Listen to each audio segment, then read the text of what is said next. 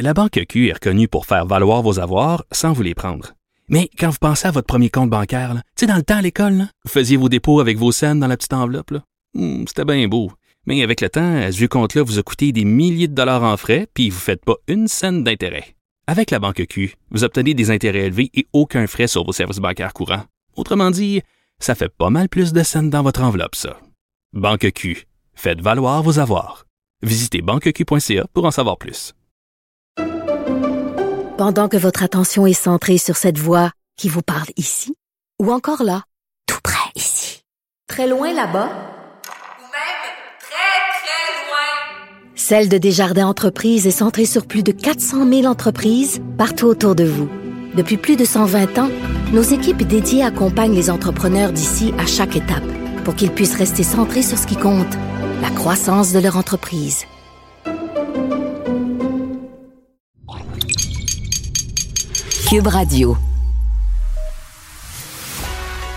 Il manie l'idée, la réflexion, la persuasion, le silence. Mario Dumont. Informé, cultivé, rigoureux. Il n'est jamais à court d'arguments. Mario Dumont. Pour savoir et comprendre. Bonjour tout le monde, bienvenue à Cube Radio, bonne fin d'après-midi. Alors, euh, en direct présentement à l'Assemblée nationale à cette heure-ci, depuis environ 15 heures, euh, c'est le discours euh, inaugural, discours d'ouverture euh, du premier ministre, M. Legault. En fait, ça a été précédé par, il y a toujours cette courte allocution un peu plus symbolique du lieutenant-gouverneur, parce que ça fait partie de la tradition. Et ensuite, c'est le premier ministre qui prend la parole. discours qui est généralement assez long, qui peut durer jusqu'à une heure, même des fois dépasser ça, à l'intérieur duquel le premier ministre présente ce qu'il entend faire pour son mandat, quel mandat il a donné à ses ministres, quelle, euh, quelle demande il a fait à ses ministres, qu'est-ce qu'il veut voir comme résultat. Alors, euh, parler très tôt dans son discours de, de, de, changement climatique, le veut que le Québec, même si le Québec est déjà un leader selon lui, euh, émet 50% moins de GES que les autres provinces, euh, États américains, c'est ce qu'il a mentionné, mais veut qu'on les réduise encore et veut combiner donc l'atteinte de nos cibles de gaz à effet de serre avec la croissance économique, parce qu'il veut toujours faire le rattrapage de richesse avec l'Ontario. Euh, promis, bon, sur d'autres sujets, euh, une place en garderie pour chaque enfant, parler d'éducation euh, aussi. Euh, et mais justement, il est en train de parler d'éducation pour vous faire vivre ça, sentir ça en direct. On va aller écouter donc au Salon Bleu le premier ministre François Legault. Pour nos enfants. L'autre grand chantier, toujours en éducation, c'est de rénover nos écoles.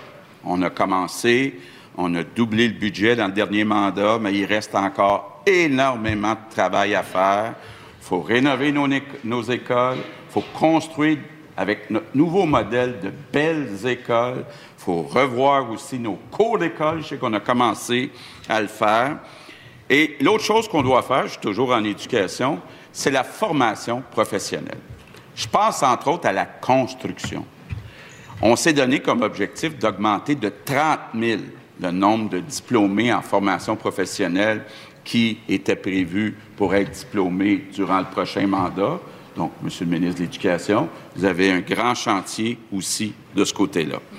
Pour ce qui est de l'enseignement supérieur, là aussi, on a des emplois stratégiques à combler. Commençons par les emplois dans le secteur public. J'ai parlé des enseignants. Évidemment, on se parle des infirmières, des éducatrices en service de garde, mais aussi dans le secteur privé, des emplois stratégiques, entre autres en technologie de l'information, en génie. Donc, il faut inciter plus de jeunes à s'inscrire. On a déjà mis des bourses, 1500 dollars par session au cégep, 2500 dollars par session à l'université. Donc, euh, message aux jeunes, profitez-en, allez-y, on a besoin de vous autres. L'autre chose qu'on doit faire. Ah voilà, ça vous donne le ton. Donc François Legault qui va repasser comme ça, secteur par secteur, euh, ce qu'il attend de ses ministres, ce qu'il attend finalement de son gouvernement sur l'espace d'un mandat. Euh, Dites-vous bien que, ben, intéressant pour nous parce que nous donne vraiment euh, le, le, programme d'action du gouvernement. Dites-vous aussi que l'opposition prend des notes euh, parce que pour l'opposition, ben, c'est ce qu'il faudra, ça sur quoi il faudra poser des questions là, dans six mois, dans un an, dans deux ans. Monsieur le Premier ministre, vous aviez promis de faire ceci, d'atteindre cet objectif-là, euh, de régler ce problème-là. Euh, et puis, euh, ben, où en est-on? Est-ce qu'on avance? Est-ce qu'on recule? Est-ce que votre ministre a fait le travail qui était que, que, vous attendiez de lui, etc. Et c'est comme ça qu'on, l'opposition, finalement, demande des comptes au gouvernement, s'assure que le gouvernement livre la marchandise. Donc, c'est, c'est pour faire un, petit rappel de ça se commence une session parlementaire. La première journée, ce qui était hier, on a une seule procédure assez simple. On élit euh, le président. Dans ce cas-ci, c'était la présidente de l'Assemblée nationale. Ensuite, euh, quelques mots du nouveau président élu et euh, des bonnes chances. Tous les autres, tous les chefs de parti vont souhaiter bonne chance au nouveau président, s'exprimer un peu sur ce qu'on attend de la législature, mais plus en termes de procédure, de travail du président, comment, en fait, tout le monde dit, ah, cette fois-ci, on va être constructif, on va collaborer, on pas s'insulter. Ça commence toujours comme ça. Ça commence toujours dans des pluies de bonnes intentions, puis finalement, après 4-5 périodes de questions, ils ont tous oublié ça. C'est tout ça. toujours comme ça que ça finit. Donc, ça, c'est la première journée. La deuxième journée, euh, c'est le discours inaugural. Donc, c'est vraiment le premier ministre qui euh, énonce ses grandes orientations. Il y aura réplique après de l'opposition. Et ensuite de ça, ben, demain, euh, la troisième journée, c'est là que vraiment on est prêt à commencer les travaux parlementaires qu'on pourrait qualifier de plus réguliers. Alors, euh, on va euh, tout de suite aller rejoindre Alexandre. Bonjour, Alexandre. Salut, Mario. Oui, donc, M. Legault, qui en a peut-être comme ça pour environ euh, une heure à détailler, détailler son action, là. Oui, absolument. Ça va être long, puis on, on a attrapé le bon moment, je pense, là. Monsieur Legault qui a toujours fait de sa priorité vraiment l'éducation. Là, on est, on est, on a vraiment pu entendre un pan important donc de son discours. Il a, il a pointé aussi Bernard Drainville, verbalement, le nouveau ministre de l'Éducation, en disant qu'il y avait toute une tâche devant lui. On l'a pas beaucoup entendu dans les médias hein, jusqu'à date, Mario. Euh, Monsieur Drainville, oh, ça va être intéressant. Il rien pour attendre. D'après moi, il va avoir amplement d'occasion de le demander, euh, de le demander en entrevue. Bon, euh, là, au début, c'est toujours pas si pire. tu peux toujours dire, bon, ben là, je me familiarise avec les dossiers, je viens d'arriver, mais assez rapidement, on va attendre de lui des résultats. D'ailleurs, c'est une des choses qu'on dit, là, de la nouveauté, de la réalité d'un deuxième mandat pour la CAQ c'est beaucoup plus difficile. Euh, le premier mandat, il y a des choses qui ont marché, il y a des choses qui ont moins marché. Puis en politique, mais, pour toujours, ouais, blâmer l'ancien gouvernement, puis blâmer la pandémie. Parce que moi, tu avais deux deux gros motifs pour tout ce qui avait pas bien été. Tu avais deux gros motifs à sortir, là, puis à présenter, puis que le public se disait ah c'est vrai. L'ancien gouvernement avait laissé la situation en santé ou en éducation dans un tel état. Pauvres autres, ils ont pris ça de même. Et euh, même chose avec la pandémie. Ah, pauvre gouvernement, il a été pris qu'une pandémie, c'était pas facile. Mais là, euh, il y a de moins en moins d'excuses hein, pour le gouvernement. un deuxième mandat. Ouais, c'est eux qui sont... au, sont au pouvoir. Avant, comme tu le dis, c'est les libéraux. Puis ils ont été là tellement longtemps qu'on pouvait quand même là, pointer du doigt. Là, ah, ça a été comme ça pendant tellement d'années. Maintenant, c'est le changement. Faut reprendre ça.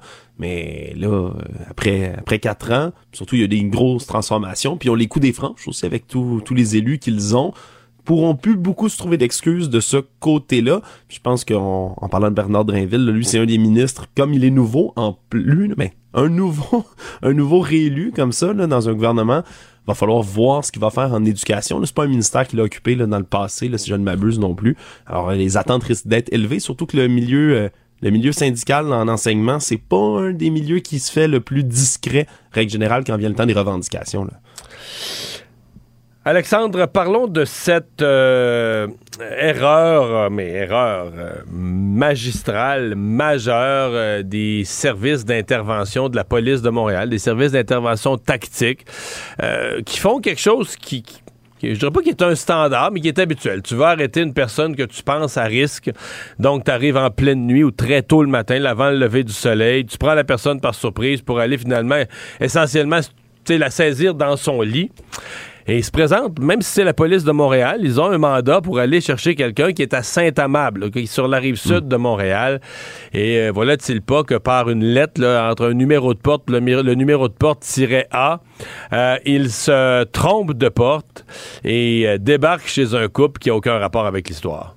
Ouais, l'adresse était le 1472A et non pas le 1472. C'est dans une résidence comme ça de la rue principale à Saint-Amable dans la nuit du 16 au 17 novembre. Ce qu'il faut comprendre, c'est que c'est pas même pas un appartement, c'est vraiment un logement dans une maison là, qui est située au sous-sol, mais que son entrée indépendante et autre. Et là, le couple Et c'était le locataire du logement qu'on recherchait pour différentes euh, actions, armes à feu à Montréal, etc. Et c'est lui qu'on cherchait c'est lui qu'on cherchait. Le problème, c'est que lorsqu'on vise quelqu'un comme ça qui pourrait être potentiellement armé, c'est pas seulement les policiers du SPVM, Mario, qui se rendent là, c'est le groupe tactique d'intervention, ni plus ni moins, là, ce qu'on appelle le GTI, là, le, l'espèce de SWAT le québécoise qu'on a, là, vraiment, comme dans les films. Et le couple, le pauvre couple qui était là, Marc-André Asselin, sa conjointe Sabrina Landry, dormait paisiblement. Et là, avant là, le lever du soleil, à 4h45, un énorme bang, le bélier du GTI qui défonce leur porte d'entrée, une grenade assourdissante qui est balancée dans leur cuisine, et là les policiers rentrent lourdement armés, il faut comprendre, sont en, en, équipement tactique, ils ont des armes d'assaut, montent en haut, Monsieur Asselin, le résident, lui, a un coffre-fort avec des armes à feu enregistrées parce qu'il va dans un club de tir dans ses temps libres, ben fait euh, pense qu'il se fait cambrioler, sort une arme à feu et ça aurait pu dégénérer Mario là, puisque lorsqu'il a lui-même pointé une arme à feu en direction des policiers, semble-t-il qu'il a assez vite compris qu'il faisait pas le poids face à plusieurs hommes armés d'armes à feu euh, d'assaut. Et donc là fini par se faire passer les menottes et pendant une vingtaine de minutes ça a été la confusion jusqu'à ce que finalement il y ait quelqu'un qui, qui vienne le mettre en état d'arrestation réellement, mais c'était pas le bon nom qu'on utilisait pour. Et, c'est là qu'ils ont commencé à se rendre compte qu'il y avait un problème. Ils ont dit Monsieur un tel, vous êtes en état d'arrestation. Puis il dit Ouais, mais c'est pas, pas moi. Moi, je suis Marc, je, suis pas ce nom-là, je suis Marc-André Asselin. Euh, moi, je suis pas Martin Brouillard, qui était le nom du fugitif qui était recherché à ce moment-là. Et donc, euh, ça a quand même pris un bon 20 minutes durant lesquelles on comprend même la conjointe, elle était nue, apeurée dans un coin de la pièce. C'est vraiment là, toute une toute une histoire. Là, puis on peut comprendre quand même les, les inquiétudes là, de ce couple-là, non seulement qu'ils sont traumatisés, mais aussi là, il y a des dégâts matériels. Leur porte est complètement défoncée, ni plus ni moins. Ils ont donc porté plainte en déontologie, mais surtout certains membres manque d'organisation qu'ils dénoncent. On peut écouter M. Marc-André Astin, justement, qui raconte ce qui l'inquiète dans cette aventure. Quand il se fait livrer une pizza, c'est plate, mais elle débarque à son adresse. Il n'y a pas de confusion. Les colis d'Amazon de sa ils drop euh, à, son adresse. Fait que, de savoir que Baran Pizza à Saint-Amand est mieux organisé que la SPVM, c'est épeurant un peu. Ouais. Là, il dit de ne pas, pas avoir pris de décision. Est-ce qu'il va poursuivre? Parce que pour l'instant, le SPVM refuse de rembourser. Écoute, ils ont démoli sa porte. Ils refusent de rembourser parce qu'ils disent, ouais, là, finalement, on a regardé ça, puis ton adresse, pas si claire que ça. et moi, je capote. Je pense, écoute, je ne comprends pas que la direction du SPVM, moi, je me serais attendu à ce qu'il est un appel de la haute direction du SPVM euh, d'excuses, peut-être même une visite à la maison, de l'offre de services psychologiques et autres en disant, écoutez, on est vraiment désolé de la méprise, on a fait une erreur. Euh, troisièmement, évidemment, la réparation, la remise à niveau euh, ben de, de, toute la maison, de toute l'entrée, de la porte, etc., nettoyage des lieux aux frais du SPVM. Et là, ils font rien de ça, mais lui, il dit ne pas avoir pris la décision. Bon, on semble pas connaître tant que ça d'avocat. Mais euh, écoute, je, je, sais pas. il me semble qu'il y a là. parce qu'ils ont porté plainte en déontologie. C'est vraiment par rapport à la poursuite, euh, à voir ce qu'ils envisagent. Parce que là, il y a des dégâts matériels, mais on parlait aussi des dégâts psychologiques. Là, Madame Landry, sa conjointe, a de la difficulté à dormir. Elle dit qu'elle sursaute au moins de bruit, elle sent plus en sécurité chez elle.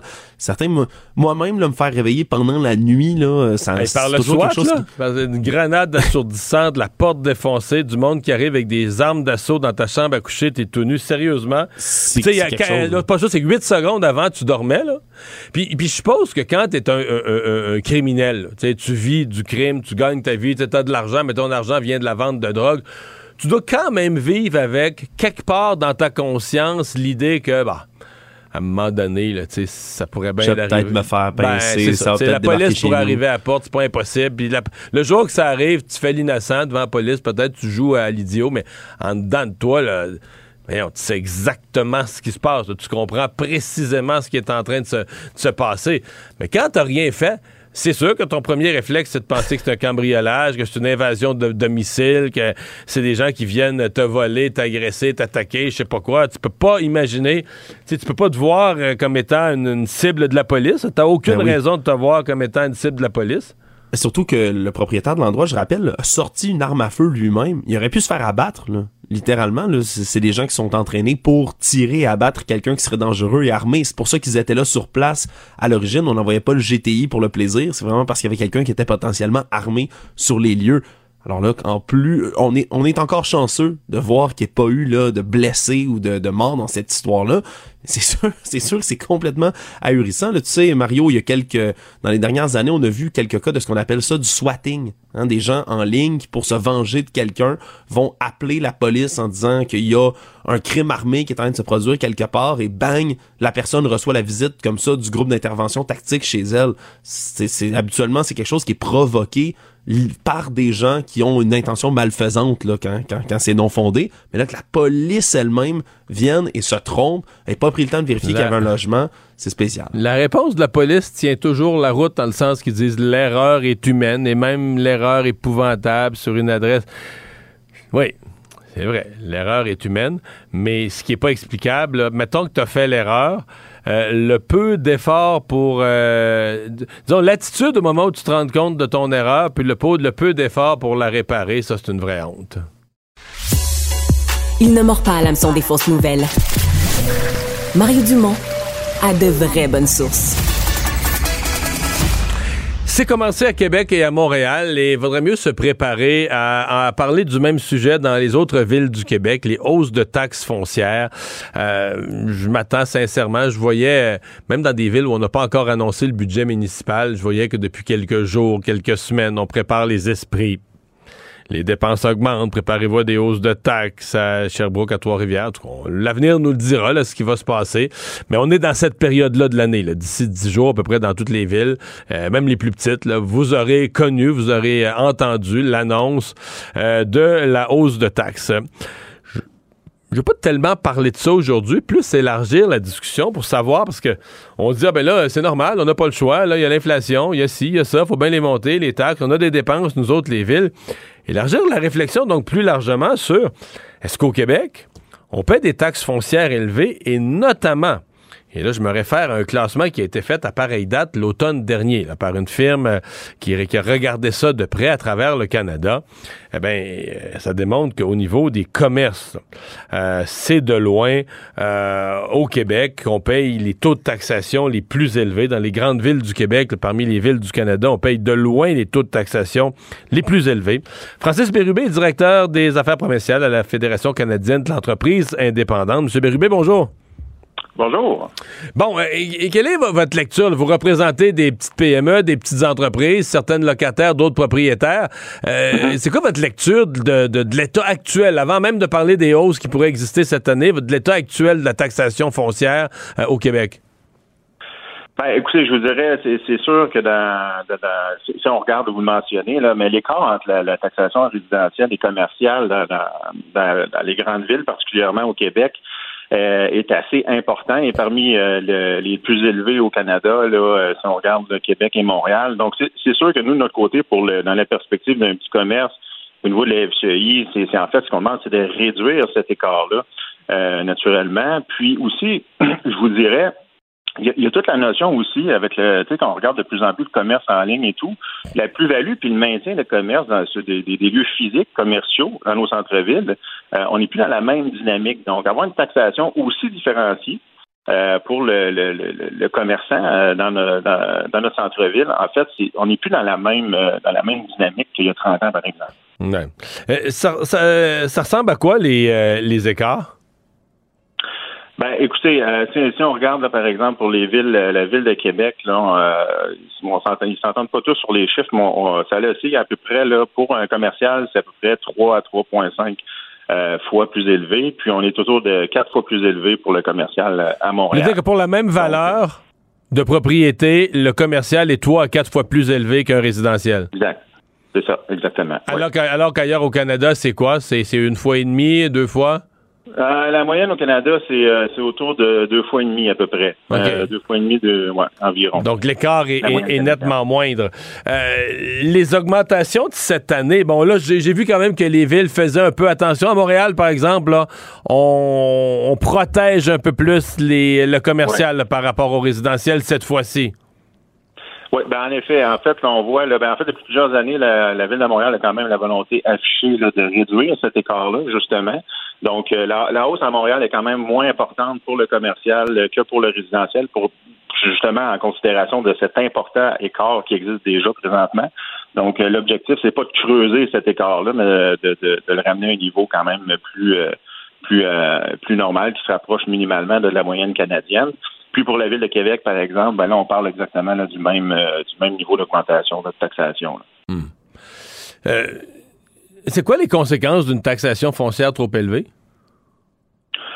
Ben, je vous dirais, c'est sûr que dans un contexte inflationniste là, euh, actuellement, là, c'est beaucoup le cumul des coûts. Donc, tu sais, quand on a posé la question, nous, à nos membres, on a fait un sondage par rapport au, justement aux attentes des PME au niveau des budgets municipaux.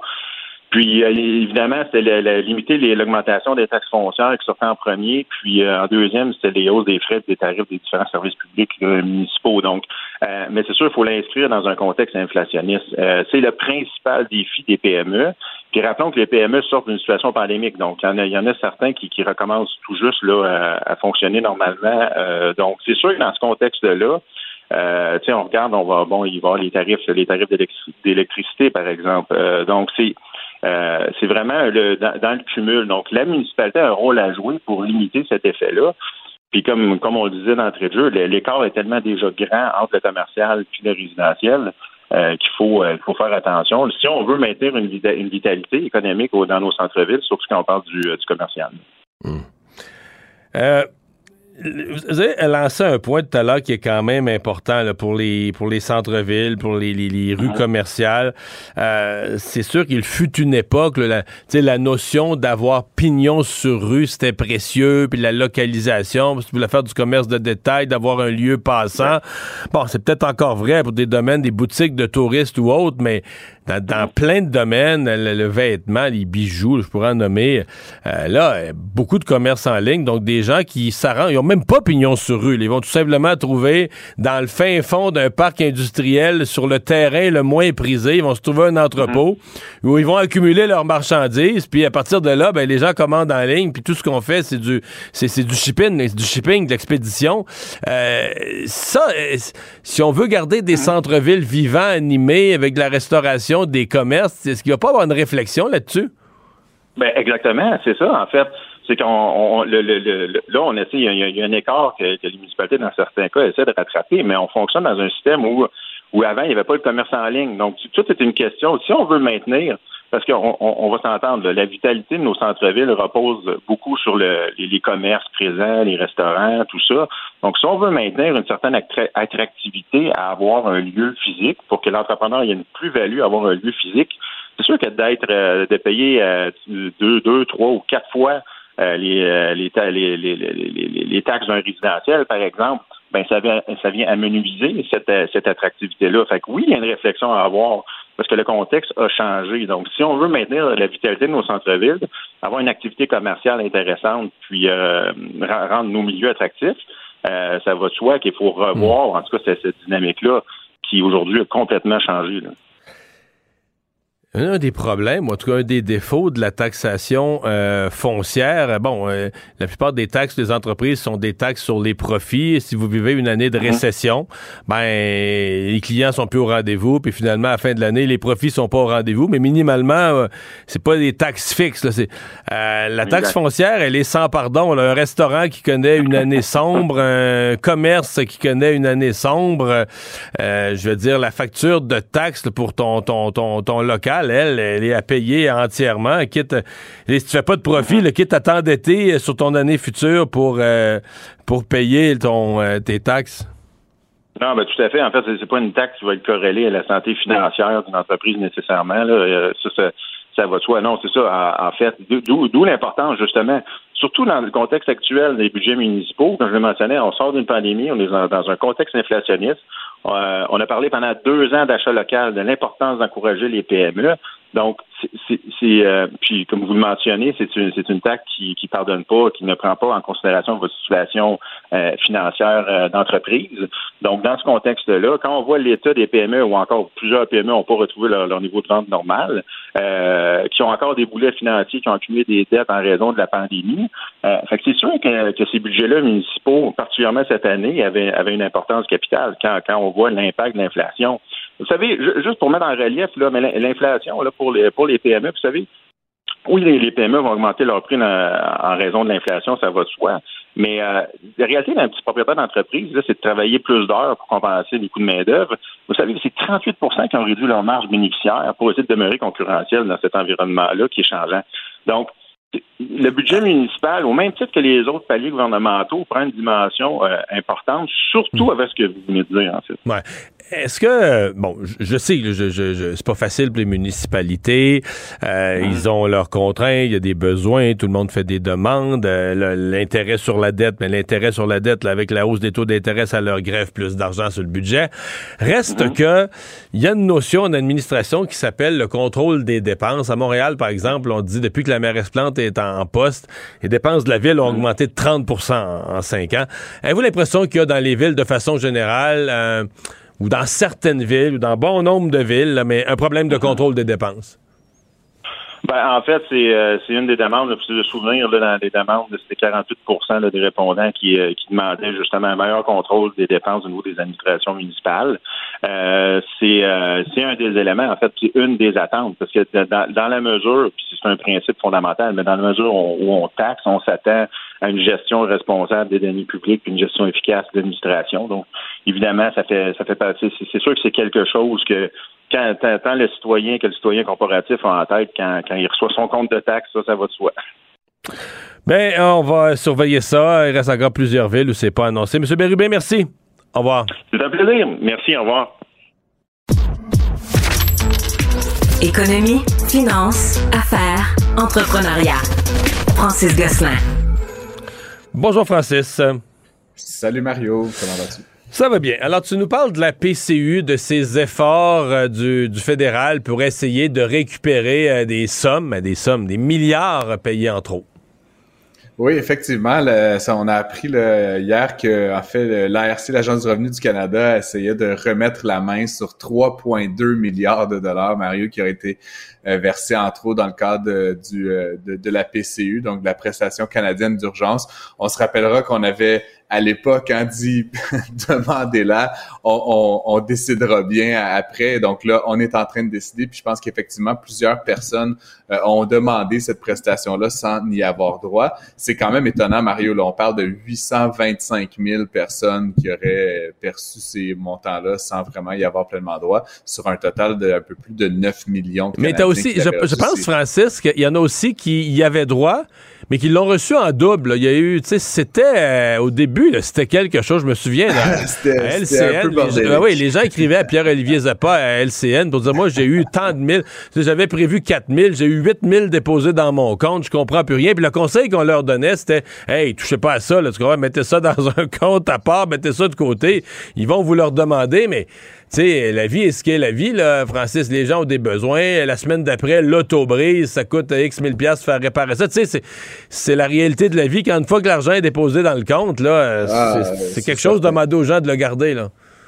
C'est certain, puis je veux juste renforcer le point que tu fais. L'ARC ne dit pas que ce sont des fraudeurs. Effectivement, il peut y avoir un certain nombre d'erreurs. D'ailleurs, sur les 800 quelques mille, euh, l'ARC rappelle qu'il y a quand même eu 25 000 cas de vol d'identité, donc carrément des gens qui, qui utilisaient des, des, des les noms de d'autres individus pour percevoir des chèques, les encaisser à leur nom. Donc, ça, c'est ça, c'est vraiment illégal. Mais dans le cas qui nous concerne, c'est vraiment potentiellement des erreurs, soit de l'ARC, soit carrément des gens qui avaient peut-être mal compris les règles. N'en demeure pas moins que c'est un peu particulier, Mario, à l'ère où on, on essaie de se battre contre le, la, vie chère, là, puis l'inflation, etc., que l'État vienne rappeler des centaines ou des milliers de dollars de certains des citoyens pour des versements qui ont été faits maintenant, tu sais, ça va bientôt faire trois ans là, que la pandémie s'est déclarée. Tu sais, comme tu dis, l'argent est dans le compte, il est dépensé dans la même semaine ou dans le même mois. Trois ans plus tard, euh, tu sais, ça fait longtemps qu'on l'a oublié. Donc, effectivement, ça pourrait être mal perçu.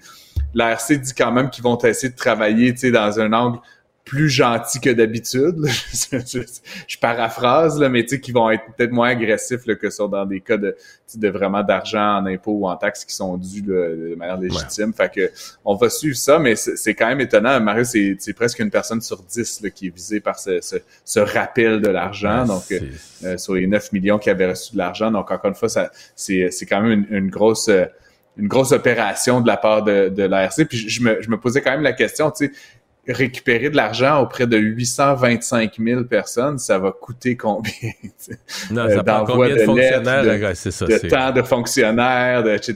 Tu sais, pour euh, fait que 3,2 milliards, c'est le c'est le total théorique, on pourrait dire, qui pourrait être récupéré. Après quelle somme va être dans la vraie vie, on va peut-être aller en chercher un milliard et demi, puis ça va avoir coûté un milliard frais d'opération pour aller le chercher.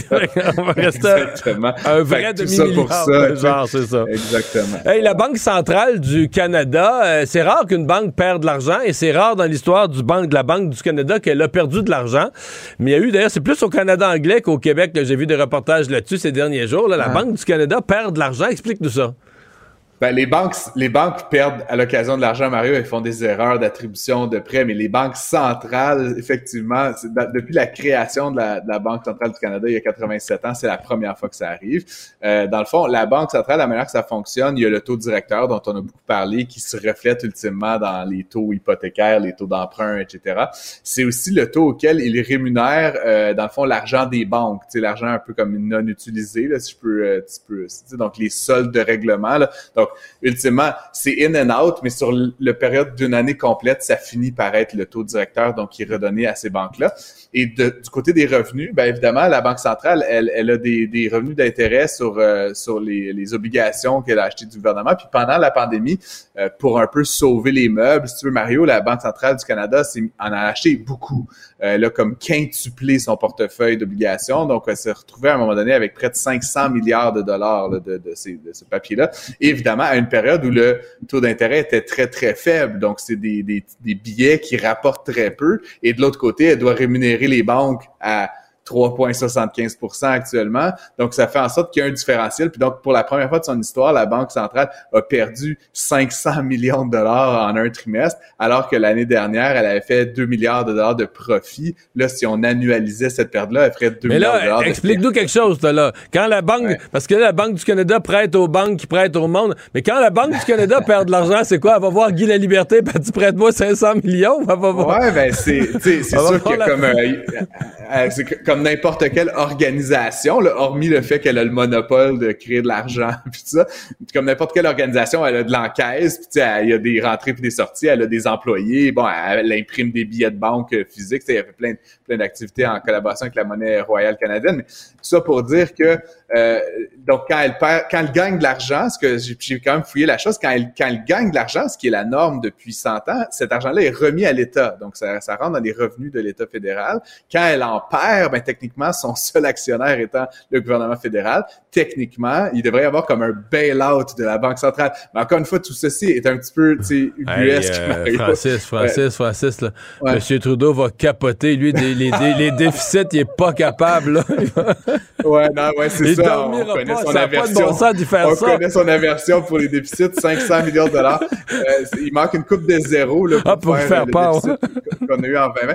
Mais tout ça pour dire, Mario, que donc c'est intéressant. Puis donc c'est une situation qui va naturellement se corriger d'elle-même parce qu'à mesure que des nouvelles obligations sont émises, la Banque centrale va donc euh, gagner davantage sur ce qu'elle détient. Puis ça va se normaliser jusqu'à un moment donné où est-ce qu'elle va renouer avec la, profitabilité. Mais ça pourrait prendre plusieurs trimestres, voire plusieurs années. Puis tout ça s'explique évidemment, Mario, par le fait que l'augmentation des taux, du taux directeur a été tellement rapide que ce fossé-là, d'habitude, qui se crée graduellement, on rémunère les banques de plus en plus rapidement, mais nos obligations re- re- génèrent de plus en plus euh, de revenus. Ben, le, le fossé s'est creusé comme en l'espace de quelques mois et donc ça nous donne cette situation-là un petit peu drôle d'une banque centrale qui est déficitaire, comme si nos banquiers centraux ne savaient pas compter finalement. Ouais. Fait que c'est un petit peu un petit peu rigolo. Et parlant de Banque centrale, euh, bien, euh, le- celui de la, de la Banque centrale américaine, M. Powell, a pris la, la parole aujourd'hui et ça, ça- Oui. ça a été écouté. Ben, comme toujours, hein, Mario? Puis euh, évidemment, euh, M. Powell donc de, de, donner une allocution aujourd'hui. Puis donc, comme c'était un petit peu attendu, là, puis ça avait été dans les minutes de la Fed euh, la semaine dernière, euh, il a il a mentionné donc que ce n'était pas la fin de la politique restrictive du point de vue monétaire. On a par eu des nouvelles que la croissance américaine était supérieure à ce qui était attendu. On parle de presque 3% sur une base annualisée, ce qui est quand même bon quand on considère tout ce qui se passe actuellement. Et donc, M. Powell a dit, on va continuer sur la trajectoire, on veut ramener l'inflation à 2% euh, mais euh, bon, forcément, on, constate qu'il y a un lag entre le moment où on prend les décisions puis le moment où ça se réalise. Et donc, ce qui semble se dessiner, Mario, c'est que lors de la prochaine annonce, il va y avoir une augmentation du taux euh, directeur américain d'un demi-point, ce qui est quand même une réduction du rythme. Les quatre dernières augmentations aux États-Unis étaient de trois quarts de point, donc ça c'est allé très vite. Et, donc là, tu, tu vois venir ma prochaine question. Est-ce qu'on s'attend à la même chose de la Banque du Canada? Parce que la Banque du Canada, ça va venir vite. C'est la semaine prochaine ou l'autre. Euh, il, devait parler début décembre. Est-ce que ça pourrait être. Moi, je m'attendais à un quart de point. Je m'étais préparé psychologiquement à un autre quart de point. Mais est-ce que ça pourrait être un demi-point? Euh? Ouais, ben, ça pourrait. Dans... On a moins d'indications. La, Banque centrale du Canada est un petit peu peut-être moins vocale que M. Powell. Puis euh, donc, évidemment, on a un peu moins d'informations. Il y a deux éléments, Mario. La première chose, c'est que la performance économique, on l'a vu au Canada, est moindre que la performance économique canadienne. Donc, on, on voit déjà ici beaucoup plus l'impact négatif sur la croissance que c'est le cas aux États-Unis. Euh, N'en demeure pas moins que le marché du travail reste hyper performant au Canada, comme c'est le cas aux États-Unis. L'autre élément, Mario, c'est que s'il se creuse un trop grand différentiel de taux, il y a toute une mécanique au niveau de la monnaie, là, tu sais, des, ben, C'est le dollar canadien qui va planter, là. Qui va souffrir, effectivement. Euh, ce qui est, qui est euh, ben, dans le fond, bon pour nos exportateurs, mais moins bon pour nos snowbirds, on va dire ça comme ça. ouais, euh, et donc, euh, et donc, éventuellement, c'est sûr que les banquiers centraux disent qu'ils n'ont qu'un objectif de garder l'inflation. Non, mais on fait, on, rit, mais un des problèmes d'un dollar canadien trop faible, c'est sûr que c'est bon pour nos exportateurs, mais dans un contexte où tu es déjà pogné avec l'inflation, nos importations coûtent plus cher. Que tous nos biens, nos fruits, nos légumes, l'hiver, tout ce qu'on importe, en dollars canadiens, nous coûte plus cher. Et ça, ça devient un facteur inflationniste au Canada. Ça devient un nouveau facteur de l'inflation. C'est comme notre monnaie vaut moins, comme notre dollar vaut moins. Il faut payer plus cher et donc là, c'est encore un, autre effet sur l'inflation. Donc, c'est compliqué d'être une banque centrale. C'est beaucoup de paramètres interreliés qu'il faut essayer de, faire tenir ensemble. merci, Francis. À demain. Je t'en prie. bonne journée. À demain.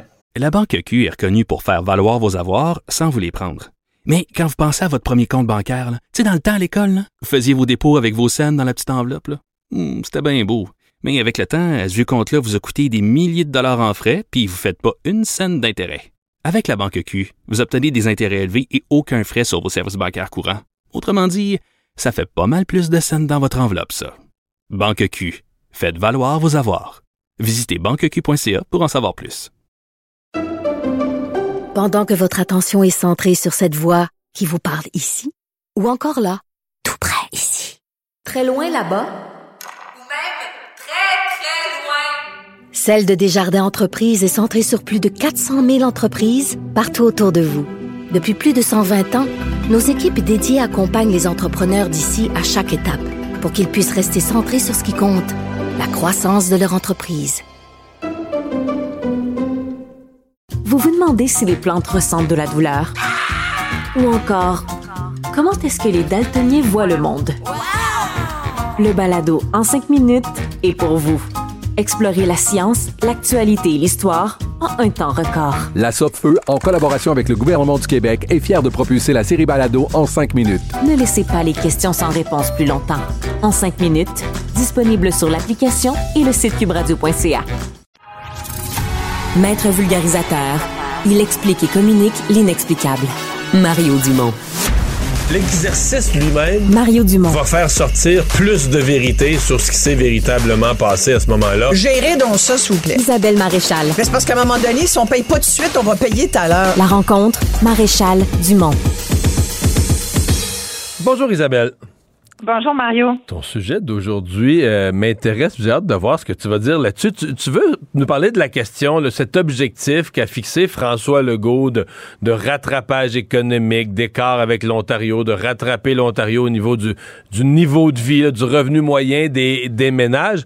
Puis ça divise vraiment la population parce qu'il y en a qui disent ben c'est pas un objectif. Là, on gagne moins, mais si on est heureux, puis si ça va bien dans une société égalitaire, alors que d'autres disent non non, si on veut suivre le train, puis avoir les mêmes services, puis avoir la même qualité en santé, en éducation. Mais là, il faut avoir la même richesse. T'en penses quoi, toi? Ben, Dans ta sagesse? Oui, écoute, sincèrement, j'écoute le, premier ministre François Legault. C'est pas un nouveau discours chez lui. C'est une espèce de.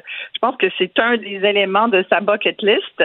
Je vais le dire en français parce qu'un autre des éléments dont il a parlé, entre autres, euh, à l'ouverture de, de cette nouvelle législature à l'Assemblée nationale, c'est du français. Mais alors donc, c'est ton espèce de liste de souhaits avant Noël, disons. Mais effectivement, il dit c'est pas une fin en soi la création de richesse, mais ça passe par là si on veut être un, État, une nation, il a souvent utilisé le mot nation, si on veut être une nation puis un État productif qui, qui est capable d'avoir les moyens de ses ambitions, c'est ça que je comprends de son discours. Et si tu veux, il a mis le contexte, puis j'ai ressorti cet extrait du discours de François Legault. On va l'écouter.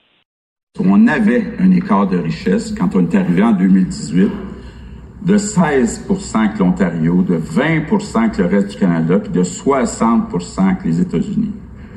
On ne pourra pas continuer de supporter ça, puis d'offrir des services en éducation, en santé, compétitifs avec ce que font nos voisins si on n'élimine pas cet écart de richesse.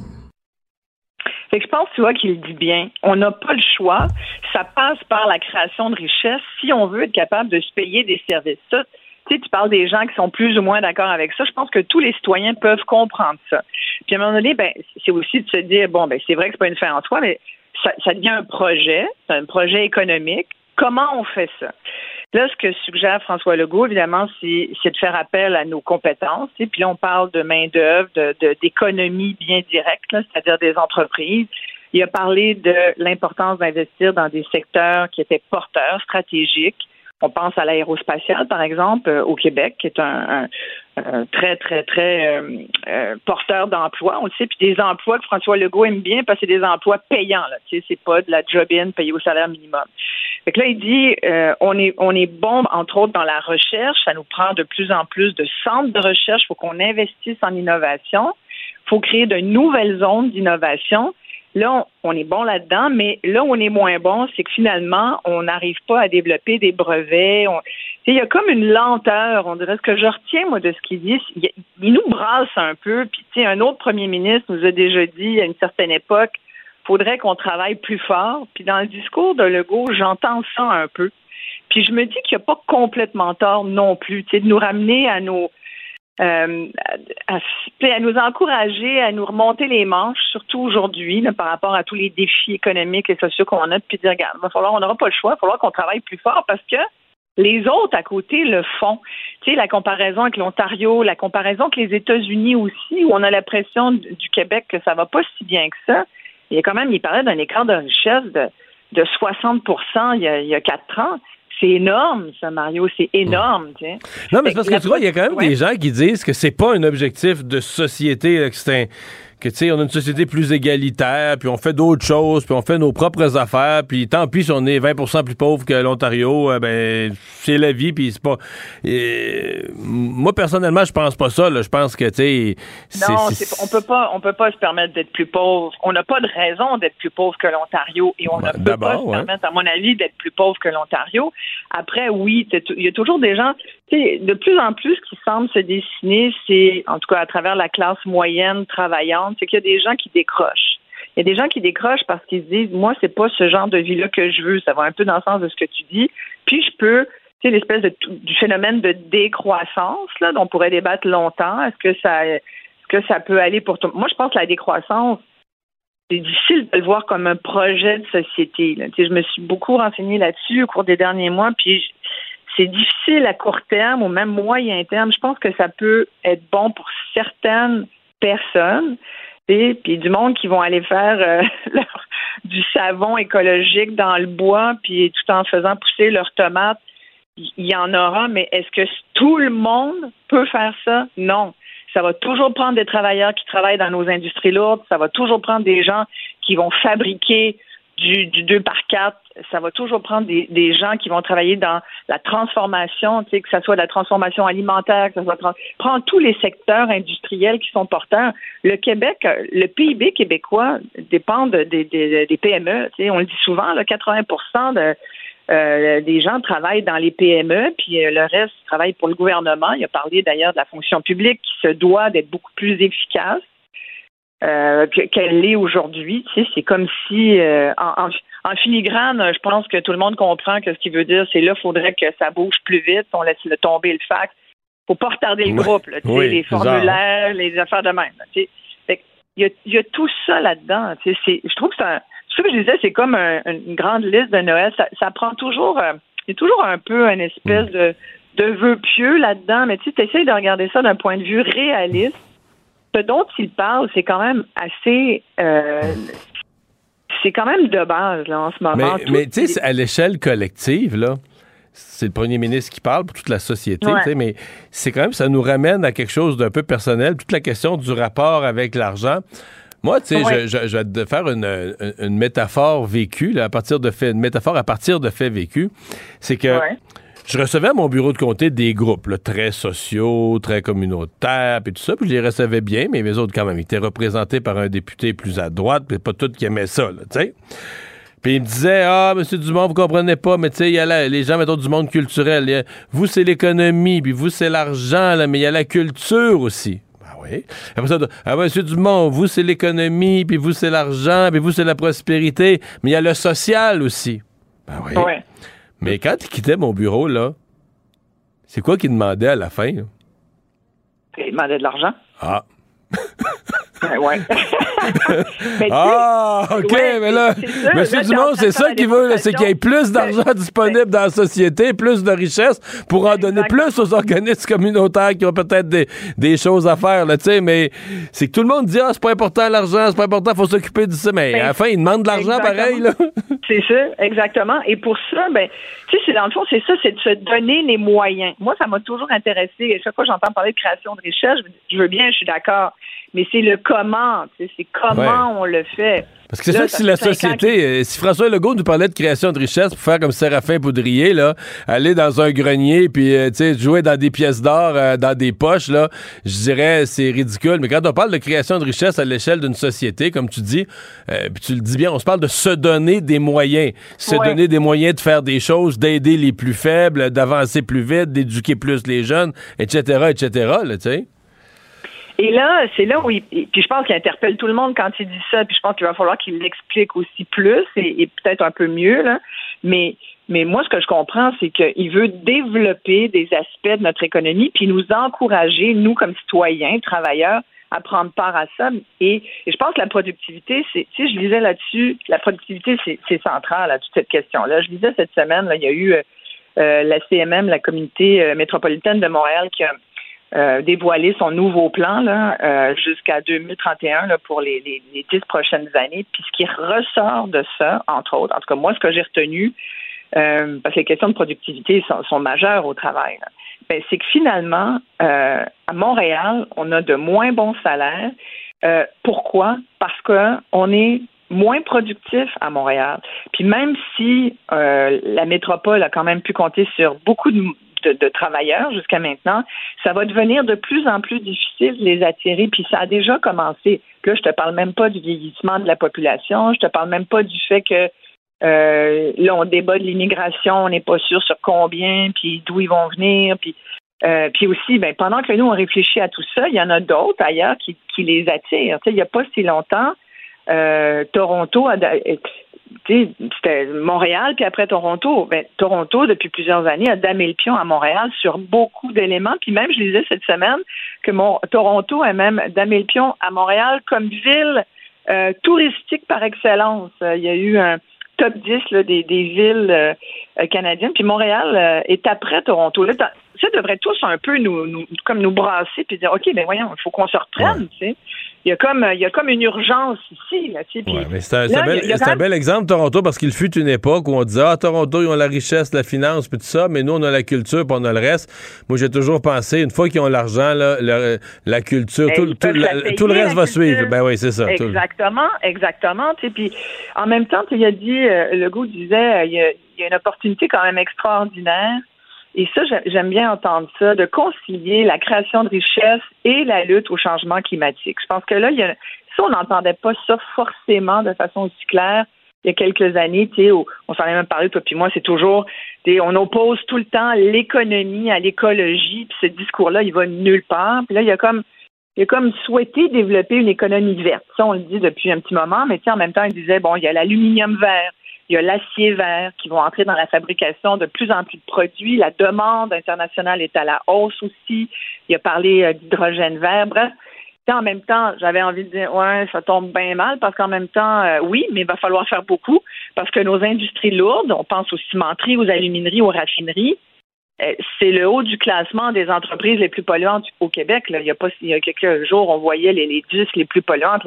Une cimenterie dont on n'est même pas sûr d'avoir besoin finalement, qui est la plus polluante, qui a jamais autant pollué que cette année. Fait que tu comprends que la barre est haute, mettons, pour dé- développer une économie verte. Mais le fait de le dire, le fait de dire ça, c'est notre vision. Moi, je trouve qu'il y a un début de quelque chose d'intéressant. Puis après, il parlait d'être un modèle. C'est évidemment, il, fait le tour de tous les ministres et tous les ministères. Tu sais, C'est un espèce de, je te dis, de liste, de bucket list, là, mais il dit il faut qu'on soit un modèle, nous, le gouvernement. Et là encore, je me disais, Hum, c'est juste dommage que les wagons du nouveau REM Ouais. soient achetés à l'Alstom, fabriqués en Inde, parce qu'on n'est pas tout à fait dans l'achat local, mettons. Mais, tu vois, Mais et c'est- on a une, euh, on a une, une base de, de travail. Il va rester ce qu'ils puissent, euh, ce qu'ils puissent livrer ça. Hey, merci, euh, Isabelle. À demain. Eh ben merci. Bye bye. À demain. La Banque Q est reconnue pour faire valoir vos avoirs sans vous les prendre. Mais quand vous pensez à votre premier compte bancaire, tu sais, dans le temps à l'école, vous faisiez vos dépôts avec vos scènes dans la petite enveloppe. là. Hmm, C'était bien beau. Mais avec le temps, à ce vieux compte-là vous a coûté des milliers de dollars en frais, puis vous ne faites pas une scène d'intérêt. Avec la Banque Q, vous obtenez des intérêts élevés et aucun frais sur vos services bancaires courants. Autrement dit, ça fait pas mal plus de scènes dans votre enveloppe, ça. Banque Q. Faites valoir vos avoirs. Visitez banqueq.ca pour en savoir plus. Pendant que votre attention est centrée sur vos urgences du matin, vos réunions d'affaires du midi, votre retour à la maison ou votre emploi du soir, celle de Desjardins Entreprises est centrée sur plus de 400 000 entreprises à toute heure du jour. Grâce à notre connaissance des secteurs d'activité et à notre accompagnement spécialisé, nous aidons les entrepreneurs à relever chaque défi pour qu'ils puissent rester centrés sur ce qui compte, le développement de leur entreprise. Vous vous demandez si les plantes ressentent de la douleur? Ou encore, comment est-ce que les daltoniens voient le monde? Le balado en cinq minutes est pour vous. Explorez la science, l'actualité et l'histoire en un temps record. La Feu, en collaboration avec le gouvernement du Québec, est fière de propulser la série Balado en cinq minutes. Ne laissez pas les questions sans réponse plus longtemps. En cinq minutes, disponible sur l'application et le site cubradio.ca. Il lance sa ligne au bon endroit pour obtenir l'information juste. Mario Dumont. Pour savoir et comprendre. Cube Radio.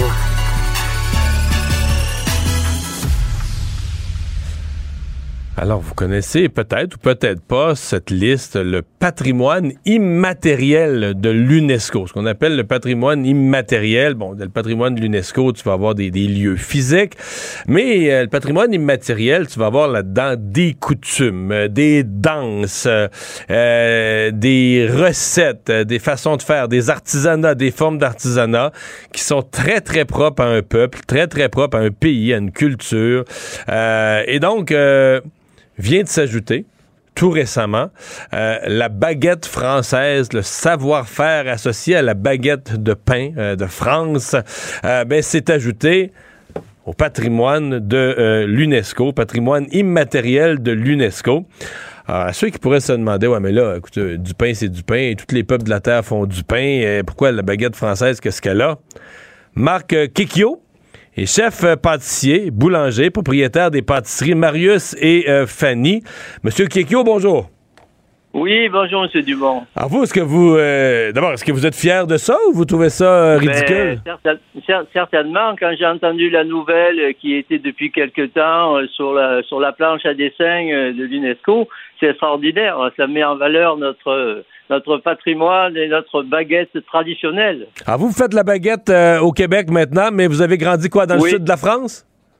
Moi, je suis du sud de la France. Oui, oui, oui. J'ai fait mon apprentissage euh, dans les années so- 73, 1973 à Cannes, le sud de la France, et on faisait déjà des baguettes euh, avec le four à pain et le four à bois.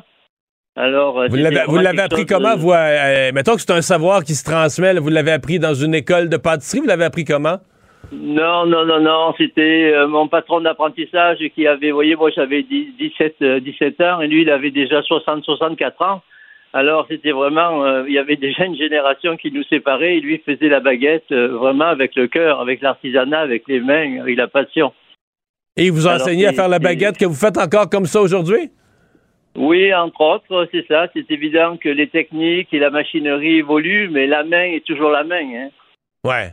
Mais qu'est-ce qu'on répond à, à celui qui écoute ça aujourd'hui puis qui se dit ben voyons là, je suis allé en Italie puis le pain était bon puis euh, au Québec on fait du bon pain puis nos grands-mères faisaient du bon pain puis pourquoi? Qu'est-ce que la baguette française a euh, qui mérite d'être au patrimoine immatériel de l'humanité et de l'UNESCO là?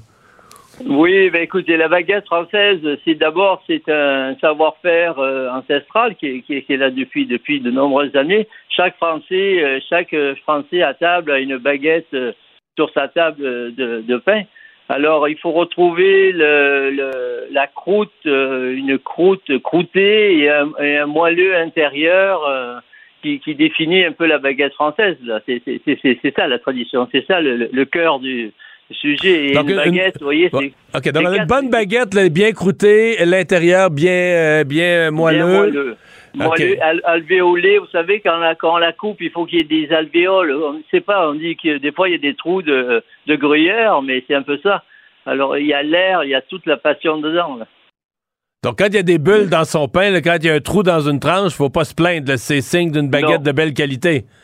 Exactement, exactement, parce qu'il y a eu le ferment qui a travaillé euh, pendant plusieurs heures euh, du travail du boulanger, parce que le boulanger, il part euh, de, de, quatre produits de base et il arrive à un produit euh, où tous les Français et maintenant tous les Québécois et tout le monde entier ont sur leur table aujourd'hui, tu sais, parce que euh, en France, euh, en France, euh, je pense que on, on vend à peu près 12 millions de baguettes par jour, à peu près, je pense, enfin, Donc, en, en, Fran- moyenne. en hein. France, au repas, c'est pas une question. Il faut avoir la baguette sur la table. Ah, c'est obligatoire. Si on n'a pas une baguette, on n'a pas de baguette, on n'a pas de vin rouge, ça va pas bien.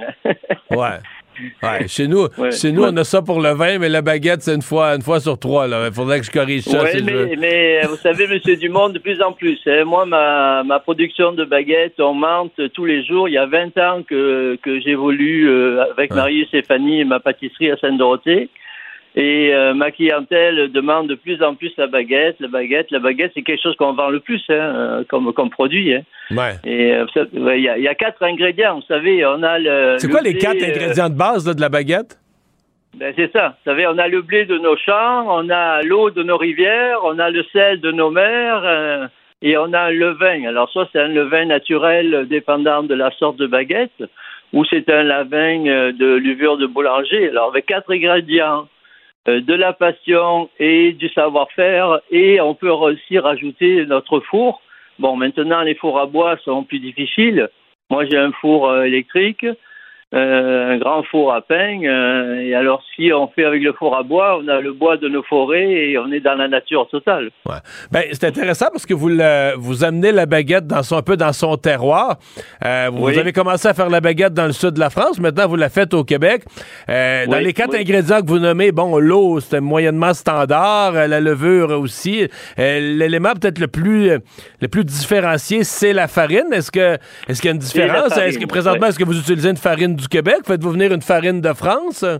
Alors, euh, non, on est farine du Québec. Là, nous, on utilise les farines du Moulin du Charlevoix. Alors, euh, euh, c'est, ça reste de la farine bio, biologique, non blanchie, avec des produits chimiques. Alors, elle est un petit peu brune légèrement parce qu'elle est d'un naturel total et elle a une force de blé qui sent, qui sent le champ, c'est extraordinaire. Alors, cette farine, maintenant au Québec, on a des, des moulins, les moulins de Soulanges, euh, les moulins Charlevoix, on a beaucoup de moulins qui font des farines extraordinaires. Donc, une fois qu'on a la compétence et l'art euh, l'art de faire la baguette inscrit au patrimoine immatériel de l'humanité, Ouais. on peut utiliser une farine du terroir euh, du pays où on est. Ben, c'est évident parce que bon, ben, plus on est proche du produit, plus euh, le, le, le, la- la- le produit est plus, na- est plus naturel et il est, il est moins euh, Alors, euh, une, farine fraîche, c'est toujours beaucoup plus intéressant pour le boulanger parce que on travaille avec le produit, elle, ça vit notre pâte quand on fait notre pâte, elle vit avec nous. Elle, on, la, on vit avec, on, la travaille, on la façonne, on, la- fait lever, on la cuit, on la voit évoluer, c'est quelque chose d'extraordinaire. Je vais pas poser une que- ouais. chose. Je ne pas poser une question à laquelle vous n'aurez pas Ouais. nécessairement la réponse, mais juste Ouais. au cas, euh, l'histoire, est-ce qu'il y a une histoire depuis quand ou qu'en France on fait la baguette? Comment ça a commencé? C'est quoi l'historique de ça? Parce que souvent, les historiques, c'est bien c'est bien terre à terre. là, quand on parle d'alimentation dans tous les peuples, ce qui est devenu Mm. de la gastronomie, au départ, c'était souvent ben, c'était de la survie. là. On faisait à manger avec ce qu'on avait comme ingrédient localement. Ben, Est-ce que l'histoire de la baguette, c'est un peu ça aussi? Ben, c'est évident que c'est un peu ça aussi parce que, parce que bon, ben, effectivement, comme vous dites, là, c'est la survie. C'est des produits qu'on a dans chaque pays ou dans chaque euh, région de France. On a nos produits de base dans le champ. Alors, euh, les, les premiers, euh, les premiers qui ont fait des baguettes en France comme telles, bon, ben, c'est un, c'est, la, la, la farine qu'ils avaient dans le champ et des, des, des, des produits naturels qui faisaient la baguette. Maintenant, l'histoire complète, je l'ai pas complètement en moi, là. Mais vous savez, ça, ça, des fois, ça varie entre. On, on parle de Catherine de Médicis, on parle de Marie-Antoinette, on parle de, de beaucoup, de beaucoup de Ouais, rois. C'est- vrai qu'ils apportent des produits, mais ça remonte là. C'est, c'est- ça remonte beaucoup, beaucoup là. C'est ça, c'est sûr. Ouais. Et aujourd'hui, euh, aujourd'hui, la baguette là, c'est incontournable. hein. Euh, Si vous avez sûrement été en France, en Europe, tous les auditeurs qui vont en Europe, ils se postent devant une boulangerie, ils disent mais c'est incroyable le nombre de gens qui vont acheter une baguette tous les jours. C'est, incroyable. C'est, vraiment, c'est vraiment une tradition très forte en France. C'est rendu que j'ai faim. que là. M. Macron, euh, Monsieur Macron euh, a, a poussé le, le- la candidature sur le UNESCO parce que euh, parce que c'est c'est 250 grammes de savoir-faire et d'artisanat pur de la main du français. Euh, je pose une question, je vous amène sur un autre Oui. sujet parce que je vous ai avec Oui. moi, parce qu'évidemment, chez euh, Mario Stéphanie, vous faites aussi d'autres choses que de la, euh, de la baguette, traiteur Oui. et à. À l'approche de la période des fêtes, est-ce que vous avez- Parce que là, je, je- ça n'a pas dû être belle fun l'année passée, l'année d'avant, quand Noël est ni plus ni moins qu'annulé. Euh, Voilà. J'ai l'impression que l'absence de partie de famille, ça a dû vous faire perdre des ventes énormes. Est-ce que vous avez l'impression qu'on va se reprendre cette année, que vous allez avoir des demandes de, trai- de traiteurs en double? bien sûr. Oui, bien écoutez, oui, effectivement, euh, dans l'artisanat, on a passé des moments difficiles, mais euh, il y a eu un retour aux sources comme euh, comme on n'a pas connu par le passé par rapport à la clientèle. Ils avaient besoin d'un produit naturel, un besoin de de, s'alimenter local. Alors, ça, la première année, ça a été difficile. La deuxième année, tranquillement, c'est revenu. Et là, c'est quand même revenu en force. Et je pense que cette année, ça va être un excellent Noël pour tous les artisans euh, de l'alimentation. là. Parce que euh, les, les réunions vont se faire euh, avec prudence, mais je pense que ça va se faire quand même correctement. Et euh, alors nous, c'est évident qu'on fait du pain, comme vous me dites, mais on fait aussi beaucoup de traiteurs, beaucoup de bûches de Noël. Et c'est la tradition aussi. hein, La bûche de Noël, elle est là, elle est présente et, et elle orne nos vitrines en ce moment chez Marie-Stéphanie. J'ai oublié une question. J'allais conclure l'entrevue. Oui, mais j'ai oui. oublié une question très, très, très pratique et terre à terre, Ah. mais qui peuvent se Oui. poser par rapport à la baguette. Pour quelqu'un comme vous là, qui, qui euh, l'aime au plus haut point, une baguette, c'est bon com- combien de temps? Ça se conserve combien de temps qu'on Ah. considère que c'est encore valable? Est-ce qu'il y a une façon de la conserver? Euh, on la met dans un sac de plastique, Ouais. on la met au frigo. on la- euh, toutes les questions sur la conservation de la, de la baguette, puis à quel moment ben, on la met aux poubelles puis on en achète une, une nouvelle. Là. Bon, alors une baguette, le pain, tout pain, ça se met pas au frigo parce que le ferment, euh, le ferment travaille et là c'est pas bon du tout. Donc le frigo, c'est le- non. le- Réglé. Dans le frigo, c'est non. Alors, c'est évident qu'une baguette, c'est journalier. C'est une baguette, il n'y a rien de tel qu'une baguette fraîche cuite du four et mangée dans les dans les 12 heures qui suivent le repas, là, quelques heures. Ça, c'est ça, c'est le best. Maintenant, euh, si on veut garder une baguette, on la met dans un sac de papier, qui est beaucoup mieux, ou mieux euh, dans un sac de toile de jute, d'une toile. Euh, Donc, donc, de donc les, gens qui ont le réflexe la, les gens qui ont le réflexe de la mettre dans un sac de plastique puis de le fermer comme Ah. il faut pour qu'il n'y ait, Ah. ait pas d'air, c'est pas vrai ça. Ah non, non, notre croûte euh, est endommagée. Là. Notre belle croûte qu'on a travaillé fortement pour l'avoir, là, elle va être ramollie et on n'a plus le, on n'a plus le plaisir d'un croquant et d'un moelleux à l'intérieur. Là, c'est le, plastique, c'est pas bon. Donc, Mais bon, mais c'est après sûr que 24 c'est- heures, après 24 heures, on retourne à la boulangerie là, pour une nouvelle, c'est On ça? retourne à la boulangerie et en principe, il reste plus de pain parce que toute la famille l'a mangé. Mais s'il en reste, eh ben, on peut faire un pudding au pain, on peut faire, on peut travailler la, la Ou des, rôtisserie brousque- ou des une ou des petits croutons, ouais, c'est ça. Il y a d'autres utilisations. Voilà, voilà. Et on la met pas à la poubelle. Ah. C'est malheureux. C'est bien. Marc Kekio, merci beaucoup d'avoir Oui. été là. Au revoir. Mais écoutez, ça me fait plaisir, M. Dumont, et vive la baguette française. Au revoir. La Banque Q est reconnue pour faire valoir vos avoirs sans vous les prendre. Mais quand vous pensez à votre premier compte bancaire, tu sais, dans le temps à l'école, vous faisiez vos dépôts avec vos scènes dans la petite enveloppe. Hmm, C'était bien beau. Mais avec le temps, à ce compte-là vous a coûté des milliers de dollars en frais, puis vous ne faites pas une scène d'intérêt. Avec la Banque Q, vous obtenez des intérêts élevés et aucun frais sur vos services bancaires courants. Autrement dit, ça fait pas mal plus de scènes dans votre enveloppe, ça. Banque Q. Faites valoir vos avoirs. Visitez banqueq.ca pour en savoir plus. Pendant que votre attention est centrée sur cette voix qui vous parle ici, ou encore là, tout près ici, très loin là-bas, Ou même très, très loin. Celle de Desjardins Entreprises est centrée sur plus de 400 000 entreprises partout autour de vous. Depuis plus de 120 ans, nos équipes dédiées accompagnent les entrepreneurs d'ici à chaque étape pour qu'ils puissent rester centrés sur ce qui compte, la croissance de leur entreprise. Vous vous demandez si les plantes ressentent de la douleur? Ou encore, comment est-ce que les daltoniens voient le monde? Le balado en cinq minutes est pour vous. Explorez la science, l'actualité et l'histoire en un temps record. La Feu, en collaboration avec le gouvernement du Québec, est fière de propulser la série Balado en cinq minutes. Ne laissez pas les questions sans réponse plus longtemps. En cinq minutes, disponible sur l'application et le site cubradio.ca. Mario Dumont. Probablement capable de vous battre à n'importe quel jeu de société tout en débattant des enjeux de société. Un adolescent de 17 ans poignardé. Une autre femme assassinée. Il est visé par des allégations d'inconduite sexuelle. Les formations politiques s'arrachent le vote des familles. Comment faire fructifier votre argent sans risque? Savoir et comprendre les plus récentes nouvelles qui nous touchent. Tout savoir en 24 minutes. Avec Alexandre Morin-Villouellette et Mario Dumont. En manchette dans cet épisode, discours du premier ministre, la session parlementaire commencera sous peu réellement.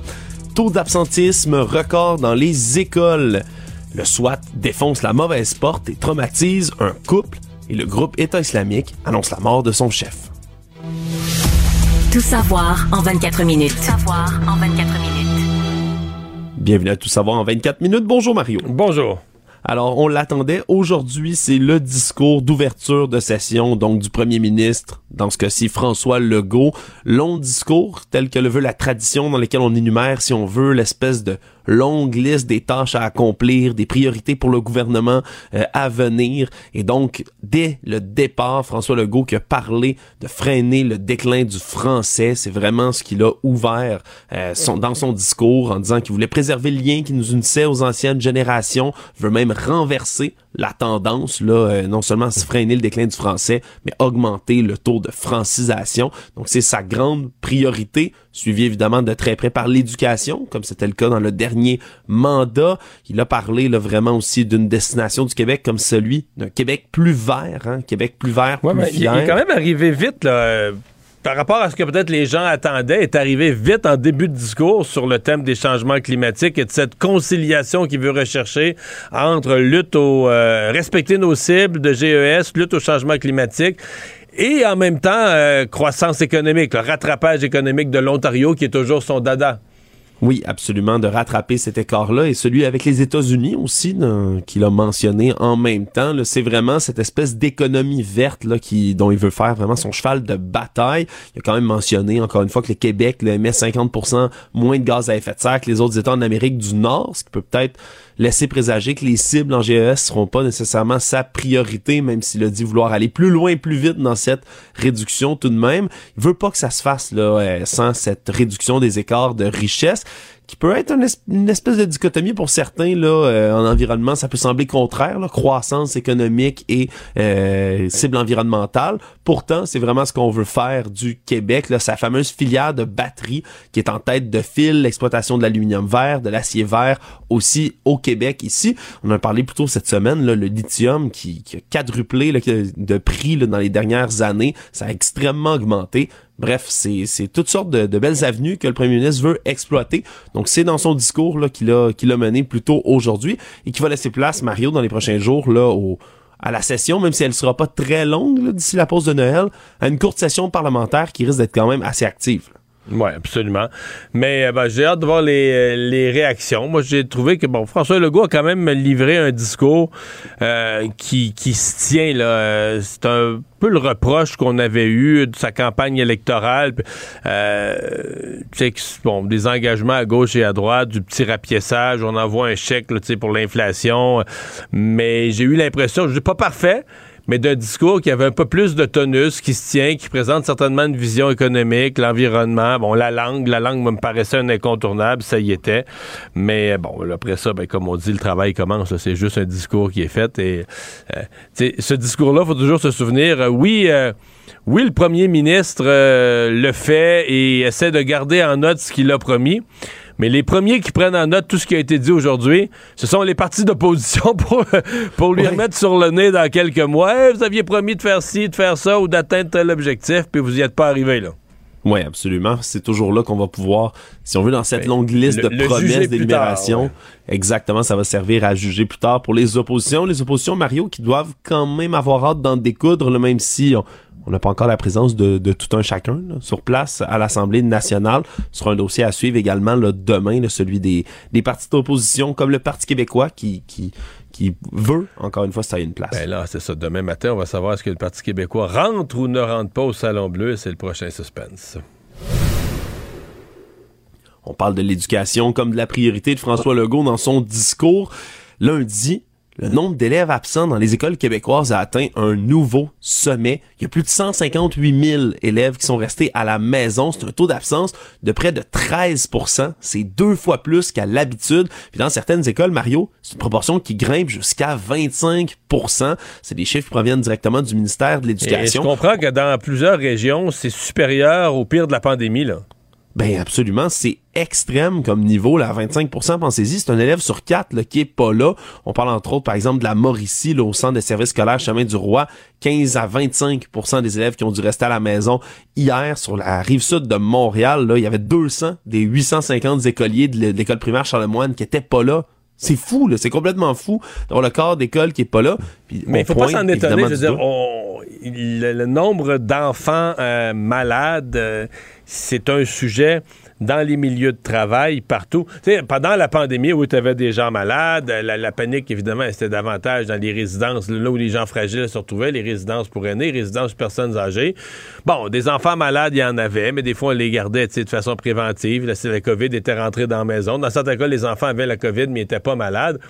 Mais là, on a vraiment l'espèce de. C'est ce que Christian Dubé a décrit là, comme les, les, virus, je sais pas comment. L'addition des virus, les virus superposés. Euh, il y a vraiment. C'est pas un hasard s'il y a manqué de toutes sortes de, de, de Tylenol puis d'aspirine, de tous les médicaments pour enfants, s'il y en a manqué dans les pharmacies. C'est pas, c'est pas les usines qui produisaient plus, c'est vraiment la demande qui était trop grande et ça se reflète dans le milieu scolaire. En fait, c'est presque à s'inquiéter. Je ne sais pas comment on gère ça, mais est-ce que, tu sais, des journées de classe où il manque le quart des élèves, pas facile pour l'enseignant, pas facile de pas accumuler un peu de retard euh, dans le groupe. J'espère que ce sera pas au point de d'en faire une autre année scolaire ou une autre portion d'année scolaire où on, accumule des retards parce que je pense pas qu'on a remonté tous ceux de la, de la pandémie. Non, absolument. Puis c'est surtout dans les dans les taux, dans les taux, tu viens de le dire, c'est dans les taux surtout d'absentéisme reliés à la COVID, sur une donnée du ministère, c'est seulement 20 000 de ces élèves-là qui sont absents pour des symptômes qui sont reliés directement ou de manière confirmée à la COVID-19. C'est beaucoup, beaucoup, beaucoup de cas de grippe et de rhume. Et ça, ça se reflète partout, partout, partout dans le monde, mais particulièrement ici, au plus haut taux de la vague Omicron. On avait, oui, bien sûr, des absents, mais beaucoup moins même qu'en ce moment dans les classes. Donc c'est vraiment spectaculaire à voir. Faudra voir si, comme tu le dis, on pourra se rattraper. Actualité. Tout savoir en 24 minutes. Un, couple a eu une mauvaise surprise à Saint-Amable, couple sans histoire de la Montérégie, une histoire qui remonte dans la nuit du 16 au 17 novembre dernier. Marc-André Asselin, qui réside avec sa conjointe Sabrina Landry, dormait paisiblement dans leur résidence quand la porte, un peu avant 4h45, s'est fait sortir littéralement de ses gonds c'était le groupe tactique d'intervention, le GTI, donc de la Sûreté du Québec. Pour ceux qui connaissent moins, c'est le SWAT, l'unité eux, tactique. euh, eux, ils gossent pas dans une porte, là, jouer dans la serrure avec un petit mécanisme. c'est un bélier, là. C'est un bélier, puis la porte, il n'y a plus de porte. C'est avec plus de Exact. porte après, là. Puis ce qui suit un bélier dans un avec une intervention tactique, c'est une grenade assourdissante qui a été lancée dans la cuisine. Alors ça, ça fait tout un raffut encore plus. Par la suite, ben, les agents de l'escouade tactique sont montés là. Puis il faut comprendre, un agent de d'escouade tactique, c'est habillé en camouflage, en gilet tactique, de la tête aux pieds. Ça a une arme d'assaut. Et donc, M. Asselin, lui, pensait qu'il se faisait cambrioler puisqu'il n'y a rien, il n'a rien à se reprocher. A ouvert son coffre-fort dans lequel il y a des armes à feu enregistrées. Et là, avec son arme au poing, lui a confronté les gens qui rentraient chez lui. Heureusement, il n'y a pas eu de tir ni d'un côté ni de l'autre, mais c'est fait là, intimer assez rapidement. Merci de lâcher son arme et de se plaquer au sol. Et pendant une vingtaine de minutes, sa conjointe était nue, sans défense dans un coin. Lui était menotté au sol et malgré toutes ses protestations, on continuait à le garder dans cet état-là jusque Sans lui 20 dire, sans lui dire pourquoi, là. On- il semble que ça a pris plusieurs minutes avant qu'on lui explique euh, qu'il était en état d'arrestation.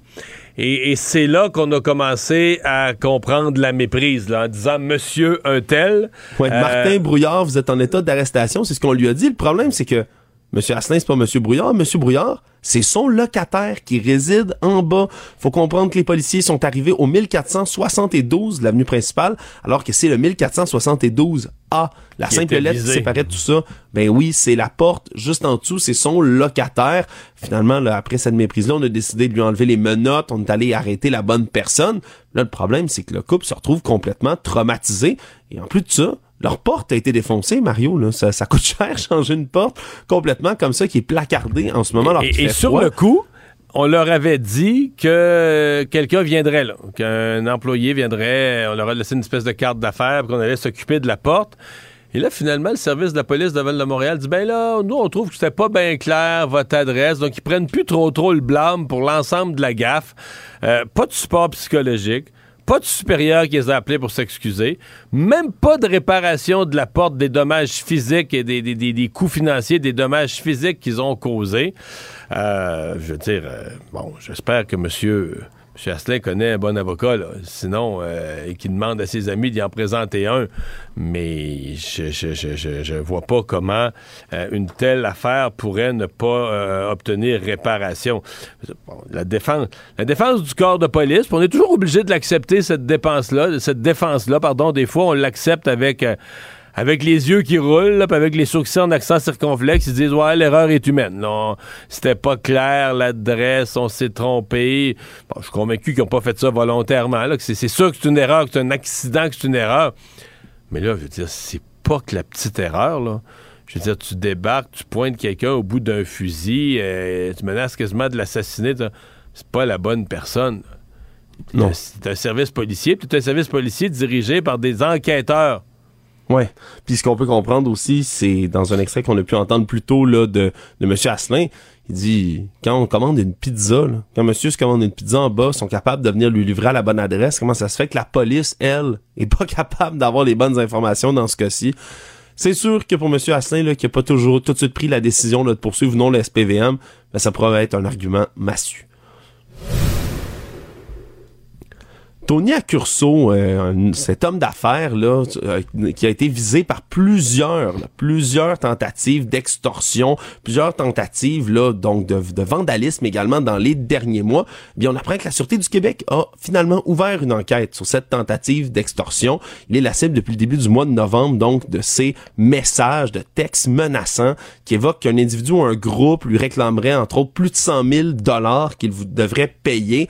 Et là, il y a dix jours, il y a quatre individus individus, deux mineurs qui ont été appréhendés par les policiers de la régie de police du lac des Deux Montagnes. On dit que dans le véhicule des suspects, il y avait du matériel incendiaire. Puis cette fois-ci, ça aurait vraiment été la résidence de l'homme d'affaires et non celle de l'un de ses enfants qui était ciblé comme ça avait été déjà le cas, Mario, parce qu'on se souviendra, il y a eu là, dès la fin juillet jusqu'à la mi-octobre, les enfants de Tony Accurso qui ont été victimes eux-mêmes de plusieurs méfaits. On comprenait que ça aurait peut-être été justement une méprise, qu'on voulait s'en prendre au père, on a visé les enfants finalement, là, ouais, un projectile incendiaire qui a été tiré. On a visé une tierce personne parce qu'on voulait probablement s'en prendre à un des fils.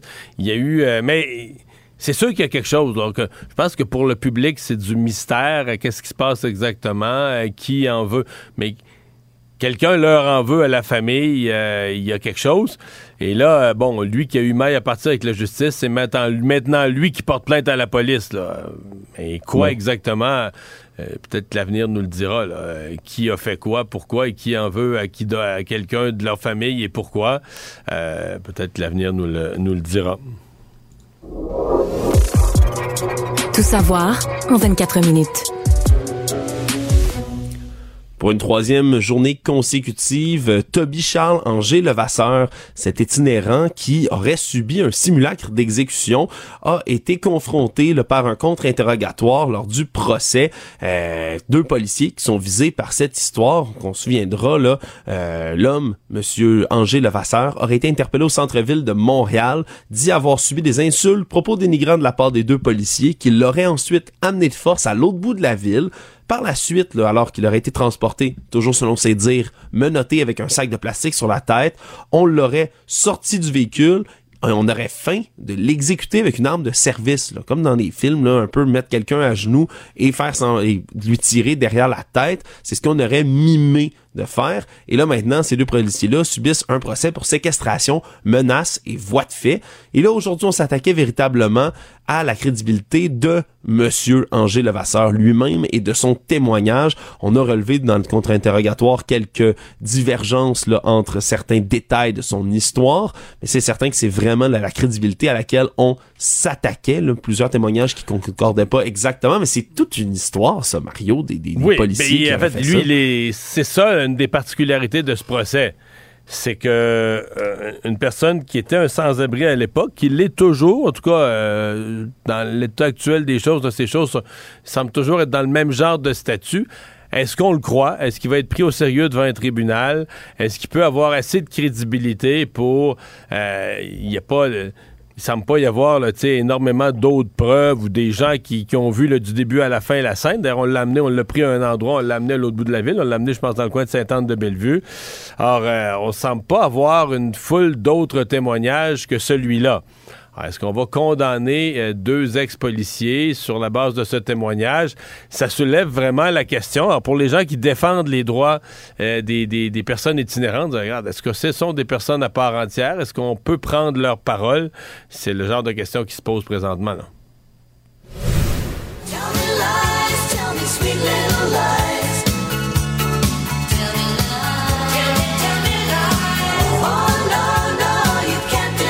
On entend en ce moment, c'est Little Lies, une chanson du groupe Fleetwood Mac, mais qui est surtout chantée par Christine McVie, qui est cette musicienne britannique qui est malheureusement décédée aujourd'hui à l'âge de 79 ans. Ça a été annoncé en début d'après-midi sur sa page Facebook, un auteur, compositrice, interprète britannique. Donc Little Lies qu'on entendait, mais également des chansons Everywhere, Don't Stop, Say You Love Me, Songbird toutes sortes de chansons qu'elle a écrit, composées ou chantées qui ont marqué l'imaginaire beaucoup. Puis ça transcende des générations, Fleetwood, Mac, Mario, parce que moi-même, j'en ai écouté beaucoup et j'en écoute encore et toujours, même si c'est pas de la musique qui date nécessairement de, mon époque et de ma propre jeunesse. Mais vraiment, là, Fleetwood Mac, après 28 ans, Madame McVie avait quitté en 98, était revenu en 2014 par la suite, donc ça a vraiment transcendé les générations. C'est tellement de la belle musique, ça, Mario Fleetwood Mac. Ah, il y a des bonnes époques. Pour moi, c'est pas tout égal, Fleetwood Mac, mais oui, euh, y a, écoute, ça, reste euh, plusieurs, plusieurs, plusieurs classiques. Et euh, ben voilà, elle, elle a été comme la première. Je comprends que c'est pas c'est pas son nom à elle, hein. Euh, c'est vraiment qu'elle a été la conjointe de, de, John McVie, qui était un des, euh, un des fondateurs du groupe, et donc euh, le pris, le pris son nom, mais ça a été vraiment une des une des premières euh, une des premières voix du groupe au début du groupe. Et bon aujourd'hui on réentend certains de ses de ses succès qui ont ouais, qui ont bercé effectivement. On doit être rendu quoi va être rendu quelque chose comme la troisième génération. Parce qu'ensuite, il y a eu une autre, euh, il y a eu une autre chanteuse, là, Stevie Nicks, qui a fait euh, plusieurs autres années de succès, mais euh, Mme McVie était encore là à ce moment-là. Ils, sont, ils jouaient différents rôles. une chantait, l'autre était back vocal. Ils ont, ils ont partagé ça pendant un certain temps. Économie. Selon des statistiques dévoilées aujourd'hui par Statistique Canada, il y a de moins en moins de travailleurs au Québec qui parlent principalement le français au travail. Bien sûr, le Québec demeure la seule province au Canada où le français est utilisé en majorité par les travailleurs, mais c'est 2% euh, de moins maintenant qu'en 2001, en 2021, d'où viennent les statistiques, on est à 79,9 des travailleurs québécois qui utilisent principalement le français au travail. Un travailleur sur quatre au Québec n'a pas le français comme langue principale au travail. Il y en a 14% qui utilisent l'anglais, 5 qui, et des poussières qui déclarent utiliser le français et l'anglais à totale égalité. Au total, en tout et partout, c'est 35,4% des travailleurs qui utilisent régulièrement l'anglais. Et Mario, évidemment, dans quelle région on retrouve cette plus grande proportion-là où il y a de l'anglais ben, comparativement français? C'est là qu'il y a beaucoup le problème. C'est vraiment, c'est toujours Montréal. Euh, c'est, bon, je dis pas que 20% mais c'est le problème de Montréal.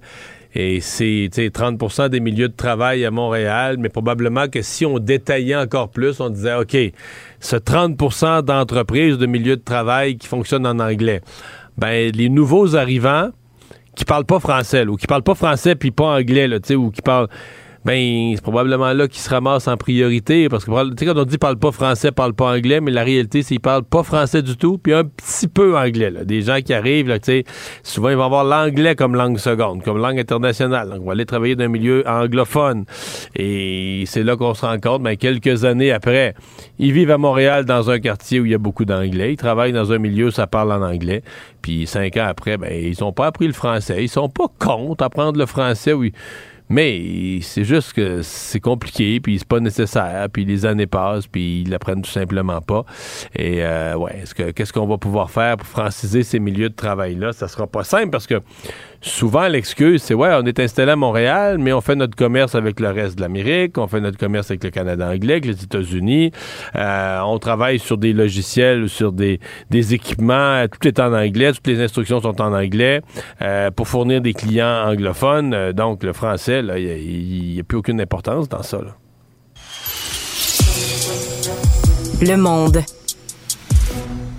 Le groupe État islamique a annoncé aujourd'hui la mort de son chef Abu Hassan al-Ishimi al-Kourachi, en précisant qu'il a été tué, évidemment, ce sont leurs, selon leurs propres mots, en combattant les ennemis de Dieu. C'est un message audio que le porte-parole du groupe djihadiste a annoncé, là, donc, qu'il y aurait un nouveau calife des musulmans, donc un nouveau chef qui a été nommé. On précise pas du tout, par contre, les circonstances de la mort du chef du groupe qui était un Irakien.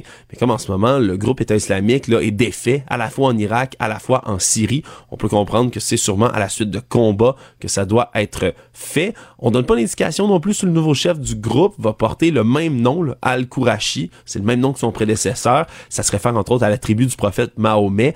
Et donc, on, on maintenant, là, depuis que en 2004, en Irak, en Syrie, il y avait une grosse montée de l'État islamique. Mais là, ça descend, ça dégringole depuis les années 2017 à 2019. Ils ont beaucoup reculé. Et donc, là, il y a plusieurs de leurs chefs comme ça qui se font successivement éliminer.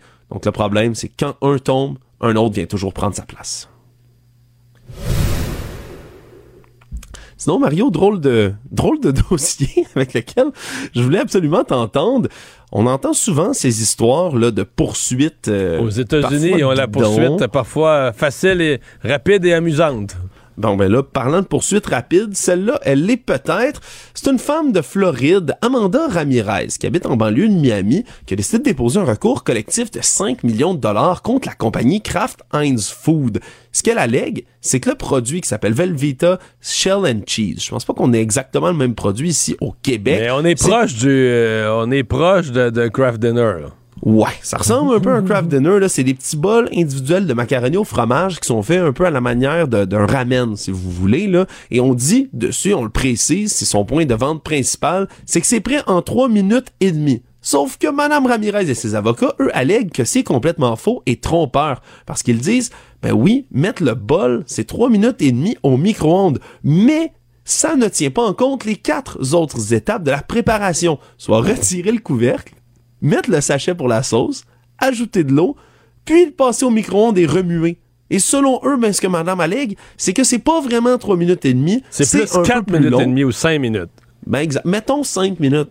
Mais elle, ce qu'elle allègue, c'est que, ben, si j'avais su que ça prendrait plus que 3 minutes et demie, ben, j'aurais pas acheté ce produit-là parce que moi, je voulais absolument que ça soit fait en 3 minutes. En fait, en fait on pourrait dire, mettons que tu poursuis pour fausse représentation. Sur le plan des faits absolus, c'est gagnable. Maintenant, sur le plan du dédommagement, si Kraft offre 10 cents ou 25 cents, d'après moi, t'es mieux d'accepter, là, parce qu'en termes, en termes de ce que, tu sais, le- les dommages, puis les dommages punitifs, puis les- les conséquences sur ta vie, puis les pertes, puis tout ça, je pense pas que tu vas être capable. Peut-être que tu pourras faire une démonstration de fausse représentation, mais euh, sur l'ampleur des dommages qui te sont causés, à mon avis, c'est assez euh, limité. Ouais, elle, elle veut 5 millions, là, je le rappelle. Mais en plus de tout ça, elle veut que la compagnie soit condamnée à cesser ce qu'elle appelle la publicité trompeuse et obligée de s'engager dans une campagne publicitaire corrective, en plus. fait que non seulement faudrait qu'il il arrête de dire que ça prend 3 minutes et demie, faudrait qu'il lui donne 5 millions de dollars et en plus qu'il fasse une espèce de campagne d'excuses. Ce serait quoi? C'est 5 Mais- minutes, mais on s'est trompé, c'est plus long? Mais est-ce qu'on sait dans la minute et demie? Qu'est-ce parce que pour que ça vaille aussi cher, c'est dans la minute et demie, euh, je sais pas, elle aurait eu euh, la baisse de sa vie, quelque chose dans il y a quelque chose qu'elle a perdu dans ce minute et demie là qui la rend vraiment là aussi choquée contre la compagnie. Euh, Il y a quelque chose qui s'explique pas. Ré- résumer l'actualité en 24 minutes, c'est mission accomplie. Tout savoir en 24 minutes. Un nouvel épisode chaque jour en semaine. Partagez et réécoutez sur toutes les plateformes audio. Disponible aussi en audiovisuel sur l'application Cube et le site cube.ca. Une production Cube Radio. La Banque Q est reconnue pour faire valoir vos avoirs sans vous les prendre. Mais quand vous pensez à votre premier compte bancaire, tu sais, dans le temps à l'école, vous faisiez vos dépôts avec vos scènes dans la petite enveloppe. Hmm, C'était bien beau. Mais avec le temps, à ce compte-là vous a coûté des milliers de dollars en frais, puis vous ne faites pas une scène d'intérêt. Avec la Banque Q, vous obtenez des intérêts élevés et aucun frais sur vos services bancaires courants. Autrement dit, ça fait pas mal plus de scènes dans votre enveloppe, ça. Banque Q, faites valoir vos avoirs. Visitez banqueq.ca pour en savoir plus. Pendant que votre attention est centrée sur vos urgences du matin, vos réunions d'affaires du midi, votre retour à la maison ou votre emploi du soir, celle de Desjardins Entreprises est centrée sur plus de 400 000 entreprises à toute heure du jour. Grâce à notre connaissance des secteurs d'activité et à notre accompagnement spécialisé, nous aidons les entrepreneurs à relever chaque défi pour qu'ils puissent rester centrés sur ce qui compte, le développement de leur entreprise. Vous vous demandez si les plantes ressentent de la douleur? Ou encore, comment est-ce que les daltoniens voient le monde? Le balado en cinq minutes est pour vous. Explorez la science, l'actualité et l'histoire en un temps record. La Feu, en collaboration avec le gouvernement du Québec, est fière de propulser la série Balado en cinq minutes. Ne laissez pas les questions sans réponse plus longtemps. En cinq minutes, disponible sur l'application et le site cubradio.ca. Mario Dumont.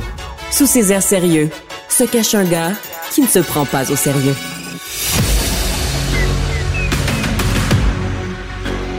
Emmanuel Latraverse. J'ai pas de problème philosophique avec ça. Mario Dumont. Est-ce que je peux me permettre une autre réflexion? La rencontre. Ça passe comme une lettre à la poste. Il se retrouve à enfoncer des portes ouvertes là. La rencontre Latraverse Dumont. Bonjour Emmanuel.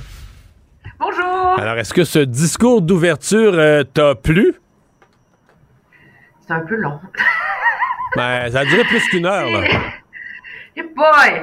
Euh, blague à part, c'est. euh, je pense que le gouvernement, l'entourage de M. Legault avait envoyé les bons signaux. là. Il n'y il allait pas avoir des grandes flamèches puis des feux d'artifice. On veut vraiment un second mandat dans la continuité. Donc, finir de mettre en œuvre les réformes qui ont été euh, lancées, que ce soit sur le front des CPE, en santé, en éducation pendant le premier mandat. Donc, il n'y avait pas il n'y avait pas un moment eureka. Moi, je pense que M. Legault peut dire tant qu'il veut qu'il y a cinq priorités. Dans les faits, à la lumière de là où l'emphase est dans un discours inaugural, parce que c'est peut-être ce qu'il a de plus intéressant, c'est sur quoi on passe plus de temps, sur quoi c'est plus étayé. Il y en a un, il y en a une vraie priorité, c'est marier économie et transition énergétique. C'est ce pari, finalement, que contrairement aux autres juridictions où la transition énergétique est vue comme un coût, comme un problème, euh, que pour le Québec, c'est une opportunité d'une génération, une opportunité en or, et qu'il veut vraiment articuler ce qu'on appelle une véritable politique industrielle autour de cette idée de euh, de, de mettre euh, l'électricité québécoise finalement euh, au service d'une vaste euh, politique énergétique beaucoup plus large.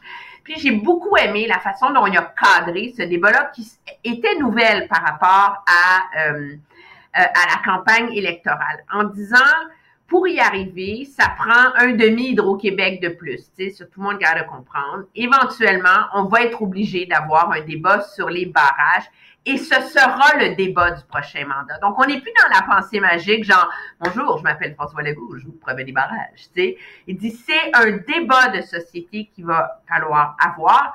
Ça, moi, je trouve ça intéressant parce que c'est une chose de rêver d'avoir des barrages, c'est une chose de dire que c'est la forme d'électricité objectivement où tu as le meilleur coût-bénéfice environnemental. Dans les faits, c'est loin d'être simple.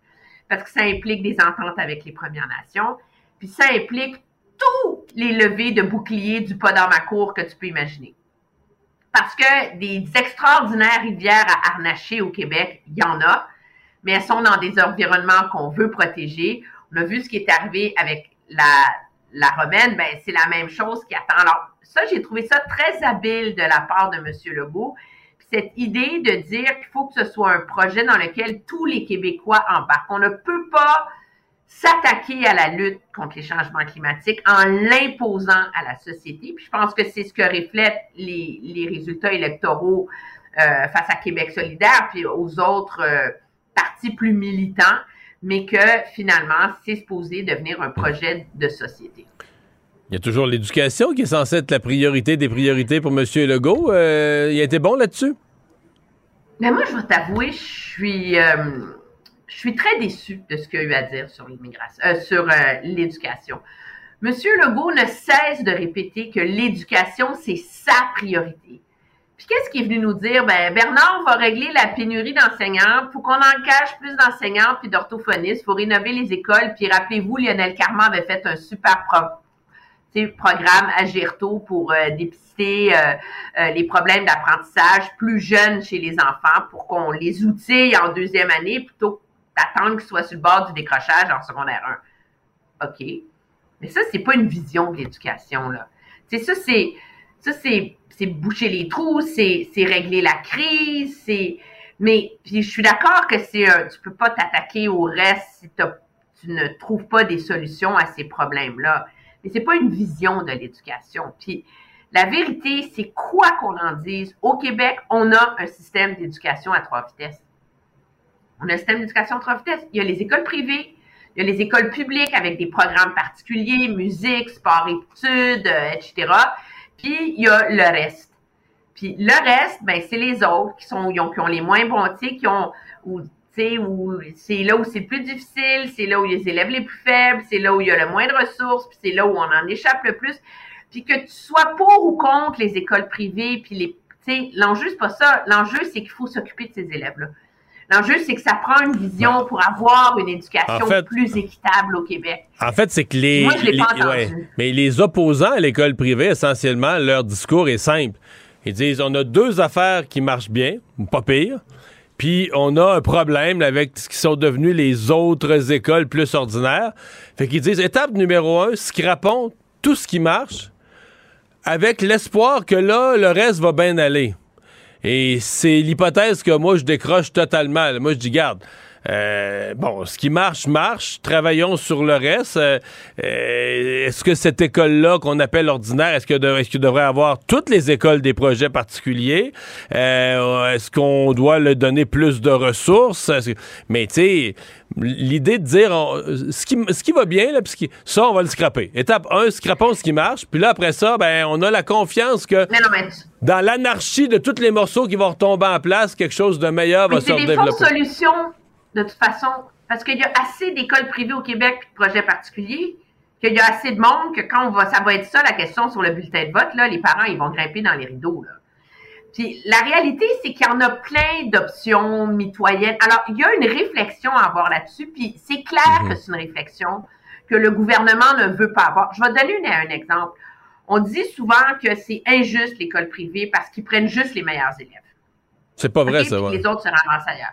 Ben, moi, je vais donner un exemple. En Outaouais, ici, il y a un collège privé où 30% des élèves ont des progrès, ont des, ce qu'on appelle des PEI, donc ont des difficultés alors, il y en a plein d'écoles privées qui cherchent une façon d'avoir une école puis des projets plus inclusifs. Alors, l'idée, est-ce que c'est de miser sur le modèle de ces écoles privées-là pour élargir les ports de l'école privée?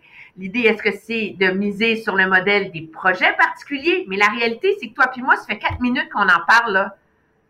Ça fait partie du cœur du problème de l'école au, au Québec, puis je suis vraiment profondément déçu qu'il n'y ait pas eu un mot là-dessus Emmanuel, euh, on a un autre sujet, il nous reste moins de temps, là, mais le Parti libéral, écoute, c'est pas un petit euh, virage, euh, j'ai failli dire un autre, parce que hier, sincèrement, moi j'ai reçu mon chef d'Éragile, leader parlementaire hier matin, sur la question là, de, du serment au roi, il m'a tenu un langage cohérent, clair, des réponses précises. Hier, son chef, Marc Tanguay, a fait un point de presse, a donné des réponses qui allaient dans le même sens. Puis là, on peut être d'accord ou pas, mais je veux dire, ils avaient clairement une réflexion, un discours là-dessus, notamment sur le fait que. Qui se défend, là. On oui, oui, absolument. Nous, nous, on les a défendus tous les deux à dire, ben, si on est pour changer la loi sur le, serment au roi, c'est pas clair qu'il faut faire ça en deux, trois jours à la sauvette. Ça se peut que c'est un sujet assez gros, qu'il faudrait prendre le temps de l'étudier un peu. Enfin. Et là, aujourd'hui, euh, j'ai vu les manchettes tantôt, j'en croyais pas mes yeux. Le Parti libéral a changé son fusil d'épaule complètement. Ben oui, en scrum, puis peut-être finalement en entrevue avec Alain Laforêt juste avant le discours. Je ne sais plus. Essentiellement, ce qu'il dit, c'est regardez, on est parlable, faut faire ça vite. Trouvez donc une façon qu'on embarque puis qu'on n'en parle plus. Mais on n'est pas prêt à vous dire ça. Écoute, c'est, c'est, c'est, tu peux pas avoir plus girouette que ça, là. Que je veux bien que tout le monde dit comme, lâchez-moi le serment, le serment. Regarde, là, peut trouver ça plate, on peut trouver ça désuet, on peut trouver ça tout ce qu'on veut. C'est écrit noir sur blanc dans la Constitution du Canada. Pour dernière nouvelle, le Québec est une province, on n'est pas un pays.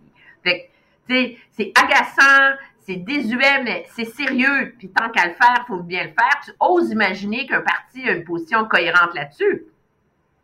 Ben non. Finalement, ils veulent juste s'en débarrasser. Euh, une autre mauvaise journée pour le Non, mais ce que je comprends pas, c'est pourquoi maintenant il y en a il, aurait dû en parler en caucus avant euh, ou dire ou, me répondre. ou me répondre hier, ben regardez, on va en parler en caucus cette semaine, on va en parler en caucus demain, notre position n'est pas arrêtée. Pas, toutes les réponses sont bonnes, mais c'est l'idéal, c'est d'essayer de pas dire une chose le mardi puis une autre le mercredi. Là.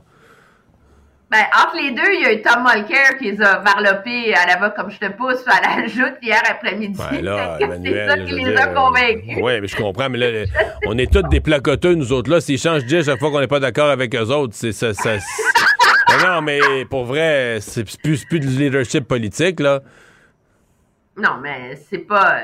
C'est pas. C'est pas sérieux, d'autant plus qu'elle se défendait. Elle était impopulaire, leur position. Ben, mais elle se défendait. Alors, là, euh, on n'est pas ben, vraiment. Elle était populaire. Je t'arrête à moitié, là. Euh, elle était. Autant on dit le Parti québécois, en faisant ça, il parle à sa clientèle. Mais dans les clientèles libérales, je suis pas sûr que c'était si impopulaire que ça. Moi, je pense qu'il y a bien des gens euh, qui trouvent que le PQ exagère, qui trouvent qu'ils sont plus conservateurs, qui trouvent qu'on change pas les institutions du jour au lendemain comme ça, c'est un coup de tête parce que quelqu'un a un chial. Euh, plus tous ceux qui sont attachés véritablement au symbole de la monarchie, il y en a quand même au Québec parmi les anglophones. Donc pour moi, le Parti libéral, c'était pas dérisoire, là au mois de juin, ils ont refusé d'adopter le projet de loi de Québec solidaire illico Bing Bang parce que c'était un sujet grave et sérieux qui méritait qu'on s'y penche puis qu'on traite ça avec le sérieux que ça mérite. Puis là, hier, c'était encore ben, ça? Finalement, puis hier, c'était encore ça. Mais finalement, aujourd'hui, on n'est plus sûr. Tout ça, là, il y aurait pu avoir une entente là, de dire, écoutez, nous, c'est important pour nous, on veut en parler, on veut deux jours de commission parlementaire au retour au mois de février. Tout ce que ça aurait changé, là, c'est qu'en bout de ligne, là, Paul Saint-Pierre Plamondon puis ses deux amigos, il aurait attendu une semaine de plus avant de rentrer à l'Assemblée nationale. Vraiment, là, rendu là, là. À suivre. Mais là, de toute façon, il se présente demain, là. Il se présente demain au Salon Bleu. Peut-être qu'il va rentrer, on ne sait pas. C'est le gros suspense. Je vais t'avouer que je vais avoir le sommeil léger cette nuit, moi, là. Merci, Emmanuel. À demain. Au revoir.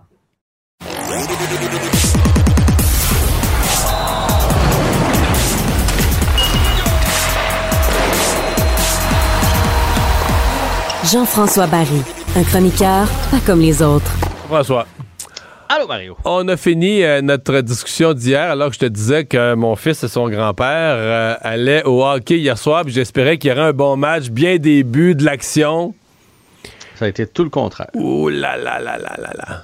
Je pense même. Est-ce que c'est le pire match au Centre Bell? De l'année, je pense que oui. C'est parce qu'il s'est rien passé, là.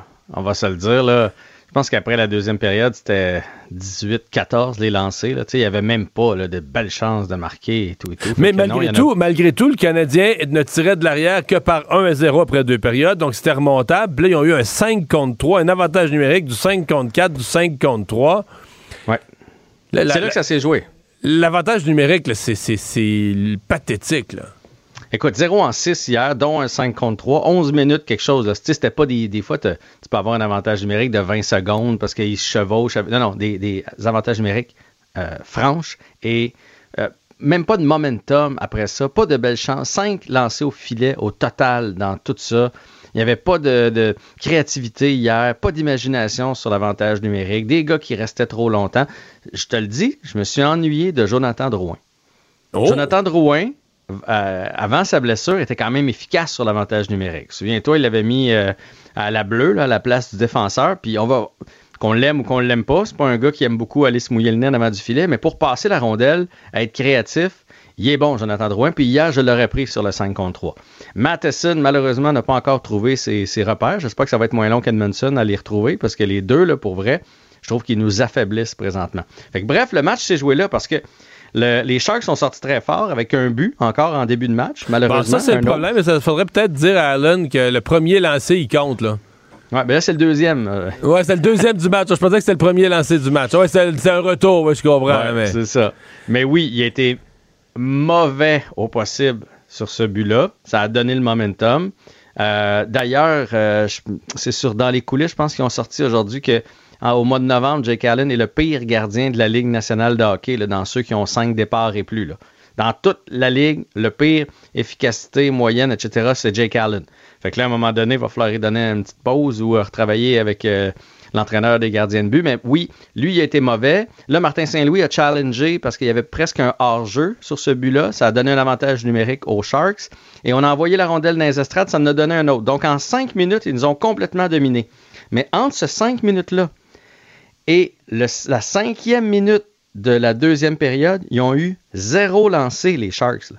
Pendant 19 minutes 49, je pense, là, ils n'ont pas lancé une fois sur le filet du Canadien. Donc, à 5 contre 5, on les a dominés. On a eu nos chances en avantage numérique et pas capable de, pas De la capable de capitaliser par la suite. Et c'était quand même un match dont on disait, euh, tu le disais hier, il, ça aurait été bien positif de le gagner parce que là, le Canadien part en voyage et ça sera pas de la tarte là, tous les soirs, ces quatre matchs-là. Non, non, c'est toujours difficile sur la route, c'est difficile dans l'Ouest pour le Canadien. Non, il y a des même- bonnes équipes dans l'Ouest quand même. Là. Puis ben c'est ça, là. Calgary s'est replacé. Calgary va de mieux en mieux. Les Oilers, ben, Dreisaitl et McDavid, c'est jamais une partie de plaisir, là, on s'entend. Puis il y en a d'autres, il commence à avoir plus de monde dans cette équipe-là. Et là, on va finir avec Vancouver, c'est peut-être un petit peu plus prenable.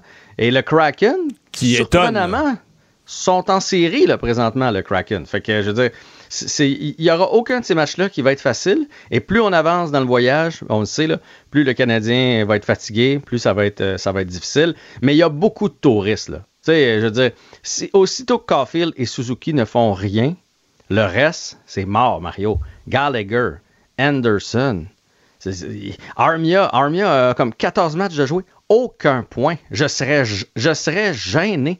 T'as joué 14 parties, t'as rien. Pas un but, pas de rien, passe. rien.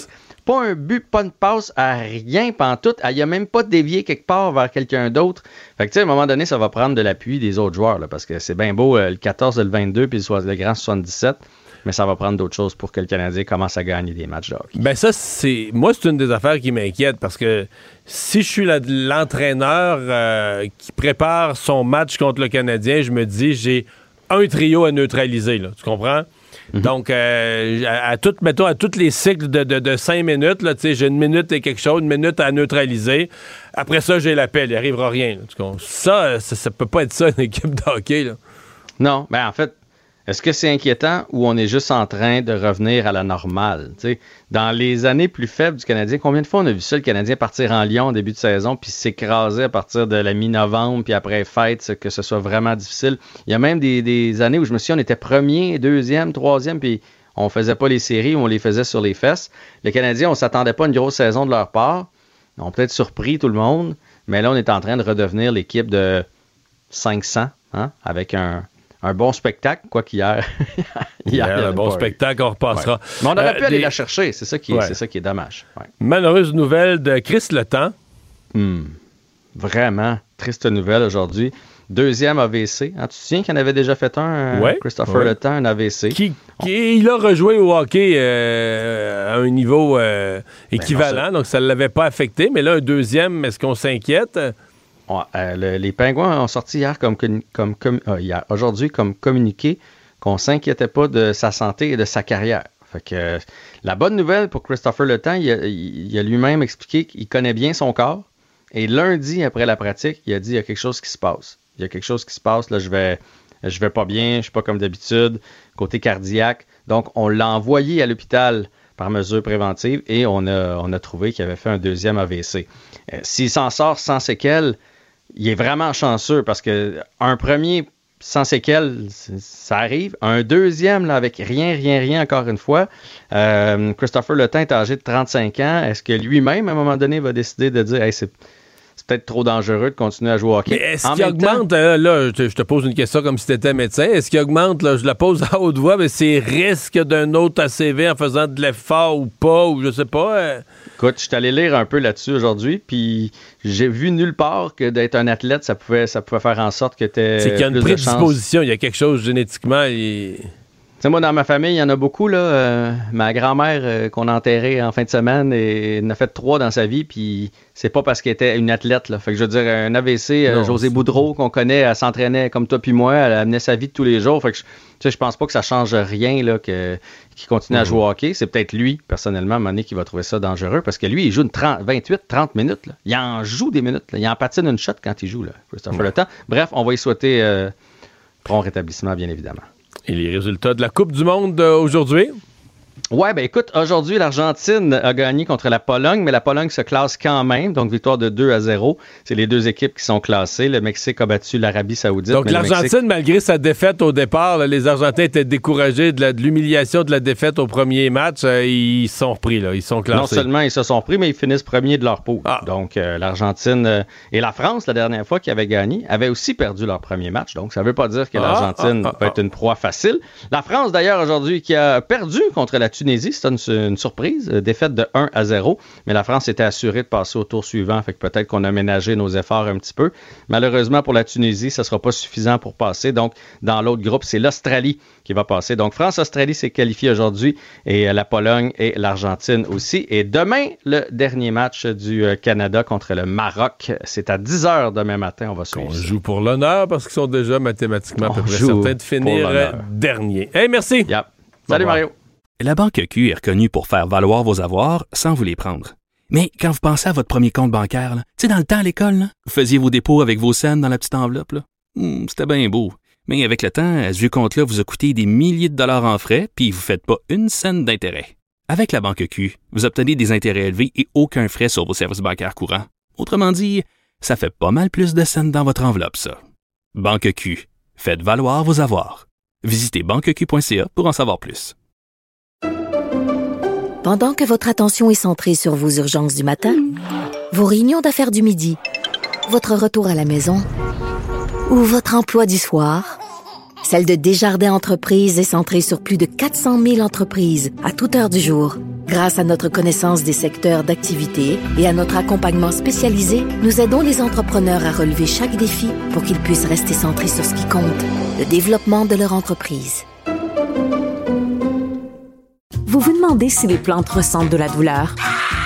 Ou encore, comment est-ce que les daltoniens voient le monde?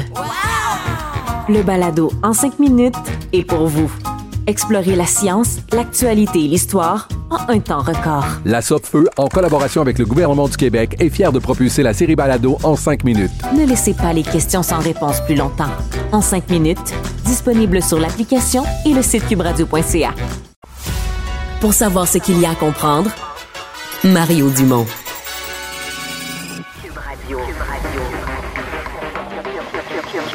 Cube Radio. En direct à LCN. Mario et Emmanuel sont avec nous ce soir. Alors évidemment, on commence avec le discours inaugural du premier ministre euh, qui met la table pour un deuxième mandat euh, C'est ton évaluation générale, Mario? Ben, euh, c'est pas un discours, a pas de surprise. Hein, c'est pas un discours. Pour moi, l'élément, peut-être s'il y en avait une, de trouver quelque chose qui pourrait surprendre, c'est à quel point mm. c'est arrivé tôt dans son discours, sa vision en environnement, son, euh, son espèce d'adéquation qu'il fait ou de conjugaison qu'il fait de l'objectif de réduire nos, nos, nos, émissions de gaz à effet de serre, de vraiment respecter nos cibles, mais en en faisant une opportunité économique. Donc là, on imagine tout son plan sur euh, le Québec devenant de batteries, euh, le Québec qui vend son, énergie, son électricité, etc. et pour ça, il faudra un nouveau barrage. Donc ça, l'environnement l'environnement est arrivé plus tôt dans son discours. Sinon, on mhm. est dans la continuité, mais je dirais quand même l'utilité du discours. Tu sais, sa campagne électorale, faut pas s'illusionner. Il n'avait pas tellement passé ses messages, avait été surtout en réaction. Et c'était assez, tu sais, il y avait des petites choses à la pièce. On va envoyer un chèque aux gens pour l'inflation, mais c'était assez difficile d'en tirer une vision d'ensemble. On l'a un peu plus. Mhm. C'est pas parfait. C'est plus faible sur certains thèmes comme l'éducation. Mais on a quand même un peu plus une vision d'ensemble de qu'est-ce qu'il veut accomplir dans ce mandat. Emmanuel, continuons vers quoi? On le sait peut-être un petit peu plus clairement. En tout cas, c'est un mandat qui ne tournera pas autour d'une pandémie, là, mais qui devra gérer ses multiples conséquences.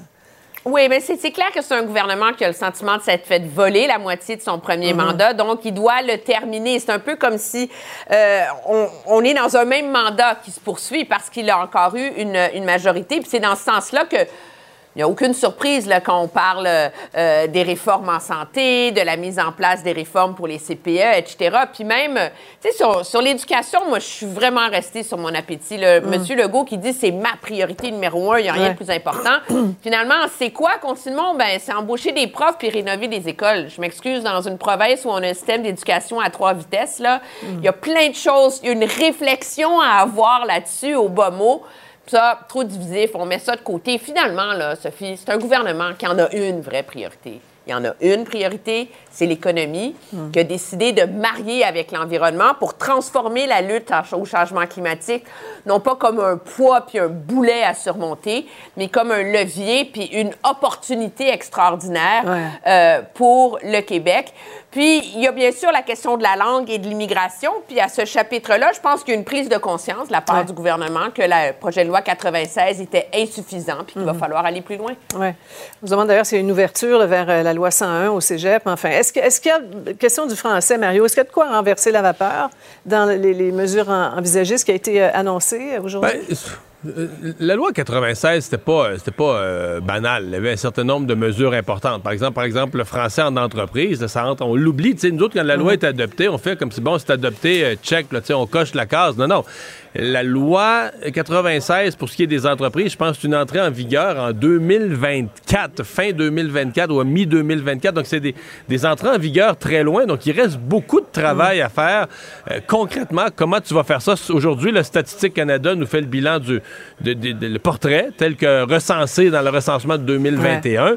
Et là, 20% euh, des milieux de travail au Québec, ça parle pas français, mais à Montréal, c'est 30% Alors, imaginons bien que les nouveaux arrivants, qui parlent pas un mot français, euh, et qui parlent pas d'anglais en arrivant, qui ont une autre langue maternelle, et que là, ils arrivent au Québec. Mais c'est sûr qu'il y en a beaucoup qui finissent dans ces milieux de travail-là, euh, qui parlent déjà, des, souvent, ils parlent pas du tout le français, mais ils parlent un tout petit peu, quelques mots, ils baragouinent quelques mots d'anglais.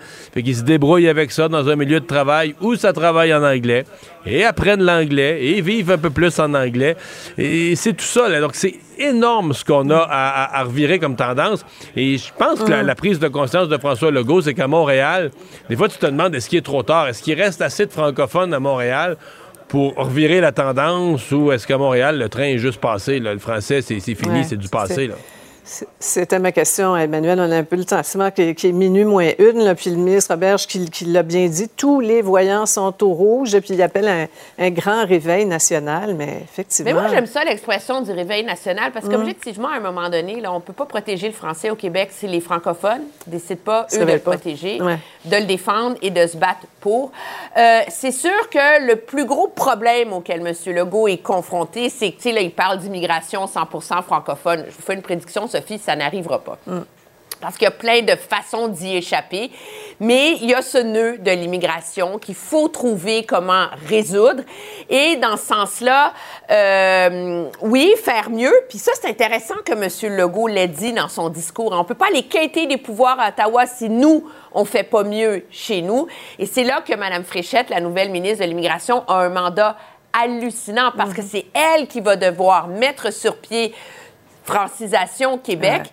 Et finalement, ça, c'est réussir à franciser les immigrants adéquatement, alors que depuis des décennies, les gouvernements passés ont échoué là-dessus. Ouais.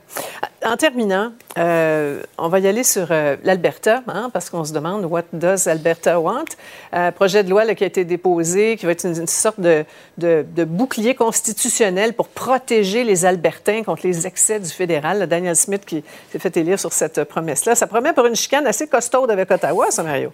Oui, absolument. Le, titre du projet de loi est quand même intéressant parce que si on essaie de le traduire en français, c'est la loi euh, sur la souveraineté de l'Alberta dans un Canada uni. C'est vraiment la traduction littérale du titre.